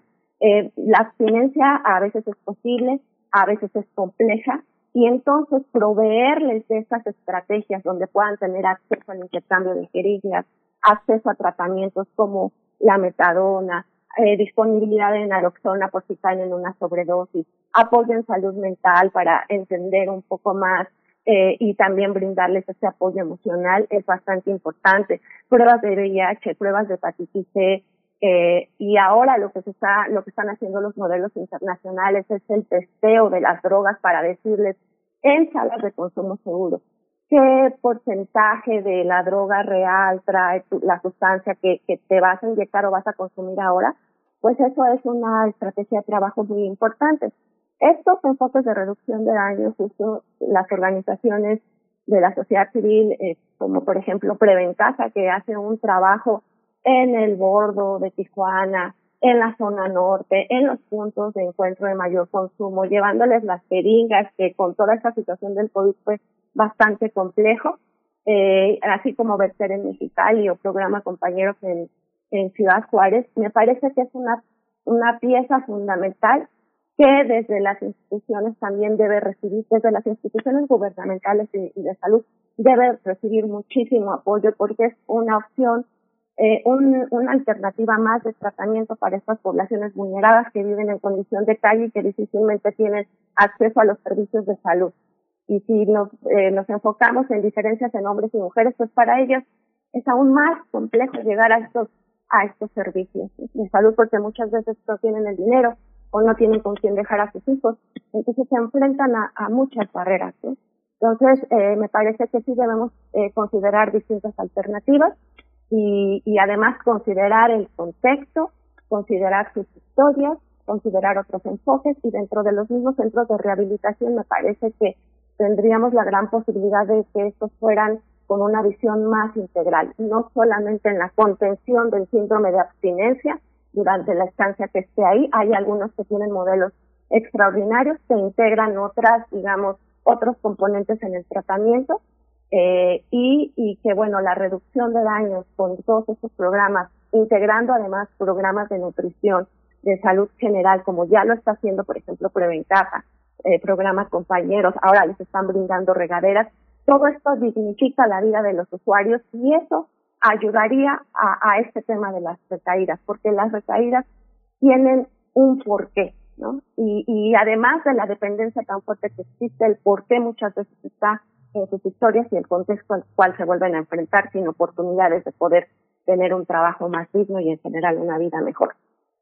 Gracias, doctora Clara. Bueno, fundamental lo que nos dice desde el principio hasta el fin. Es posible la rehabilitación y es un mensaje muy importante que hay que seguir divulgando. Voy con la doctora Medina Mora. Doctora, ampliar un poco, le pediría sobre la diferencia mm, eh, en el impacto hacia las mujeres y poblaciones vulnerables. ¿Quiénes son las poblaciones vulnerables y qué impacto tiene sobre las mujeres eh, este, este uso, esta adicción? Eso por una parte por otra también preguntarle, doctora Medina Mora, eh, pareciera, lo hemos visto desde México eh, en distintas investigaciones periodísticas, en medios de comunicación, esta narrativa que se da en los Estados Unidos, este terrible problema, como si fuera una película, una película de terror eh, y, de gran alarma para las autoridades la situación en los Estados Unidos.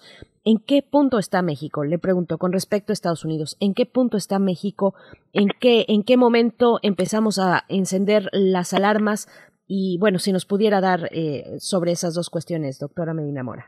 Pues, las dos son muy interesantes. Este, un grupo vulnerable ciertamente es esta población pobre que se pauperiza después de tener un tema, un problema de drogas por las mismas condiciones de, pues, de discriminación y de, no tratamiento. Entonces, unos inician pobres y otros se vuelven pobres. Esta población en situación eh, de pobreza extrema, una población de mucha corriente. Y las mujeres son es otro grupo vulnerable. Eh, sí tenemos eh, menos menos menos usuarias de drogas en general y de, en particular en las mujeres, pero en las mujeres se observa este fenómeno que tiene que ver con la biología y el contexto, eh, donde empiezan a consumir menos, pero empiezan a desarrollar problemas más rápido que los hombres y, también mueren. Eh, entonces tenemos esta vulnerabilidad social también de rechazo y discriminación bastante mayor que hacia el hombre. Y estas situaciones pues las vemos a pesar de toda esa situación, eh, atendiendo sus sus hogares, atendiendo tratando de vivir con, con, estrategias muy interesantes que algún día deberíamos de tocar más específicamente. Eh, pero digamos sí tenemos una población vulnerable no no solo en el consumo sino también en eh, son este digamos llegan a la cárcel eh, por eh, porque muchas veces son usadas como portadoras de, de la droga como las que las, las, que llevan la droga y entonces las detienen con dosis grandes de con dosis grandes de de, de droga y eso que estén en las cárceles sin tratamiento cuando tienen dependencias de sustancias graves y tampoco beneficiadas por esta, esta, iniciativa de aumentar las dosis mínimas para evitar que la gente llegue a cárcel. Esto no va a alcanzar a estas mujeres que son usadas por sus parejas y por su misma condición de doble o triple vulnerabilidad de ser pobres, mujeres y adictas. Pues creo que ese es un tema que requiere una atención especial. Sobre la situación con Estados Unidos es una pregunta muy interesante porque Estados Unidos empezó con el tema de heroína hace mucho y completó relativamente rápido también, pero como decíamos estaba concentrado en, en una población. Pero Estados Unidos tuvo un segundo, una porque empezó a tener también problemas derivados del abuso de drogas médicas. Cuando el manejo del dolor se convirtió en criterio de la calidad de la atención médica y se promovió el, el uso para, para dolores para los cuales no estaban indicados los, los, narcóticos que se producen a partir del opio. Eh, hoy por hoy es el mejor medicamento para manejo del dolor, pero cuando se abusa o cuando se aplica para condiciones que no son propicias, lo que ocasiona es mucha dependencia. Entonces empezaron a tener esta dependencia a esta sustancia, pero vía la, las drogas médicas. México siguió vía las drogas ilegales. Entonces ellos tuvieron este cambio este, hacia esta dependencia y después, eh, cuando empezó a restringirse la disponibilidad de estas sustancias, pues hubo personas que regresaron al consumo de heroína y tuvieron un repunte de uso de heroína y hoy por hoy tienen los dos problemas que lo ven como una grandísima crisis y que ha afectado mucho la época de la pandemia, porque tampoco allá han tenido acceso al tratamiento que necesitan, ¿no? Entonces, también se ve esto. Ahora México no pasó, no, no transitó al, al, al abuso del, de las drogas médicas, básicamente por falta de disponibilidad. Esto quiere decir que las personas que las, que las, que las necesitan por situaciones de dolor al final de la vida, pero, pero también cuando empiezan estas enfermedades que requieren este, cuidados, cuidados este, con medicamentos para dolor no tienen acceso. Y ahorita todavía el 90% de la producción eh, económica que propicia Naciones Unidas para tener materia prima para los medicamentos se consume en los países ricos, como 50% en Estados Unidos, 40% en Europa, 2% en Oceanía y, y los países pobres, incluido México, o sea, todos los de nivel medio y bajo de desarrollo, entonces tenemos una proporción muy pequeña, querría decir que estos, estos países consumen este, prácticamente toda la, toda la producción y el problema en México es que no se ha trabajado en, en tener la, las importaciones en la industria local para poder tener estos medicamentos. Entonces, esta falta de abasto hace que ese tema sea un tema menor. Pero también hemos tenido casos de personas que se medicaron hicieron medicamentos para el dolor en un mal programa de prescripción y que después llegaron a la heroína. Entonces, eh, pues, sí tenemos un tema común, un tema que es diferente y lo que nos vuelve a unir es el fentanilo, ¿no? Está este gusto por este medicamento que es mucho más estimulante, que ocasiona mucho más efecto, pero también mucho más daño, este, que está proliferando en Estados Unidos y desafortunadamente también se está introduciendo en nuestro país. Para el consumo, digamos, porque el tema del tráfico está allá. Sí, pues las escucharemos, escucharemos a todo este grupo, este grupo de expertos. Esta tarde a las seis de la tarde, van a tener dos horas, va a ser un patrimonio eh, eh porque va a estar en el canal de YouTube del Colegio Nacional. Y bueno, será una discusión muy, muy rica que, este, que pondrá, eh, yo creo que para el público especializado de, pues, de todo el país, de, de, todo, de todo el mundo interesado que conoce el trabajo de ustedes en distintas partes, va a poder, va a tener esta oportunidad de a través del Colegio Nacional reunirse con ustedes, doctora María Elena Medina Moricasa, directora de la Facultad de Psicología de la UNAM. Muchas gracias por su, su sabiduría, su disposición. Le agradecemos mucho siempre que esté aquí en su casa en Radio UNAM. Pues muchísimas gracias por la oportunidad de estar con este público tan fantástico que tiene programa, que a todos nos gusta mucho. Gracias, doctora Clara Fleis Bautista, investigadora en ciencias médicas en el Instituto Nacional de Psiquiatría, doctora en psicología, miembro del Sistema Nacional de Investigadores. La escucharemos esta noche, esta tarde. Muchas gracias por estar con nosotros. Al contrario, muchas gracias por la invitación y un gusto estar con la doctora Medina Mora para toda la comunidad UNAM. Muchísimas gracias. Gracias, gracias a ambas. Pues bueno, de nuevo, las coordenadas para este viernes 30 de abril a las 6 de la tarde en las redes sociales, una transmisión en vivo en las redes sociales del Colegio Nacional, en el Facebook, en Twitter, en Facebook, disculpen, en Facebook, precisamente en la página de Facebook del Colegio Nacional será, se llevará a cabo esta conferencia, el consumo de opioides en el mundo y en México, dimensión y necesidades de atención. Y bueno, vamos en este momento hacer una pausa, un respiro literario que nos trae nuestra compañera Verónica Ortiz, colaboradora en Primer Movimiento, que nos da ahora una versión, su versión, su introducción para acercarnos a los cuentos completos de Leonora Carrington que recién publicó el Fondo de Cultura Económica. Así es que vamos a escuchar sobre Leonora Carrington en la voz de Verónica Ortiz.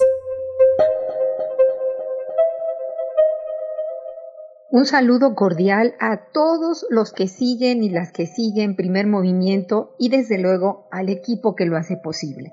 Hoy hablo de Leonora Carrington y cito, en la época en que sería presentada en sociedad, iba al zoológico con frecuencia, con tanta frecuencia que conocía mejor a los animales que a las chicas de mi edad. De hecho, iba al zoológico todos los días para escapar de la gente. El animal al que mejor llegué a conocer era una joven hiena. Ella también me conocía, era muy inteligente. Yo le enseñaba francés y ella, a cambio, me enseñaba su lenguaje. Así inicia este libro de Leonora Carrington, Cuentos Completos, que nos ofrece 22 historias de dos libros publicados en inglés hace unos años y tres cuentos inéditos. Sí, incluye tres cuentos inéditos. De sorpresa en sorpresa pasamos las páginas de los relatos de una de las figuras más representativas dentro del movimiento surrealista. Nacida en Inglaterra en 1917, falleció en México en 2011, país que consideró su segunda patria. Todo sucedió después de que nací, declaró Leonora Carrington, la criatura más magnífica compuesta de partes iguales de giganta y huevo, hiena y caballo. Hermosa, de una blancura cegadora, escribe en la introducción la novelista norteamericana Catherine Davis. Su costumbre de rechazar el mundo en el que nació comenzó tempranamente y se mantuvo durante el resto de su vida, añade Davis, y refiere que Leonora tenía 19 años, Max Ernst, también un artista surrealista reconocido, tenía 46 e iba en su segundo matrimonio. Eso no implicó que ella, o más bien los dos, se aventaran al ruedo o al precipicio. Leonora era la niña mujer que todos los surrealistas varones soñaban para sí. Son muchas las razones para adquirir este libro. Desde luego, los 22 cuentos y los tres inéditos. Pero además nos ofrece una serie de imágenes a todo color de algunas de las obras pictóricas más representativas de la Carrington. Destaca la original introducción de Catherine Davis y la inmejorable traducción de Una Pérez Ruiz.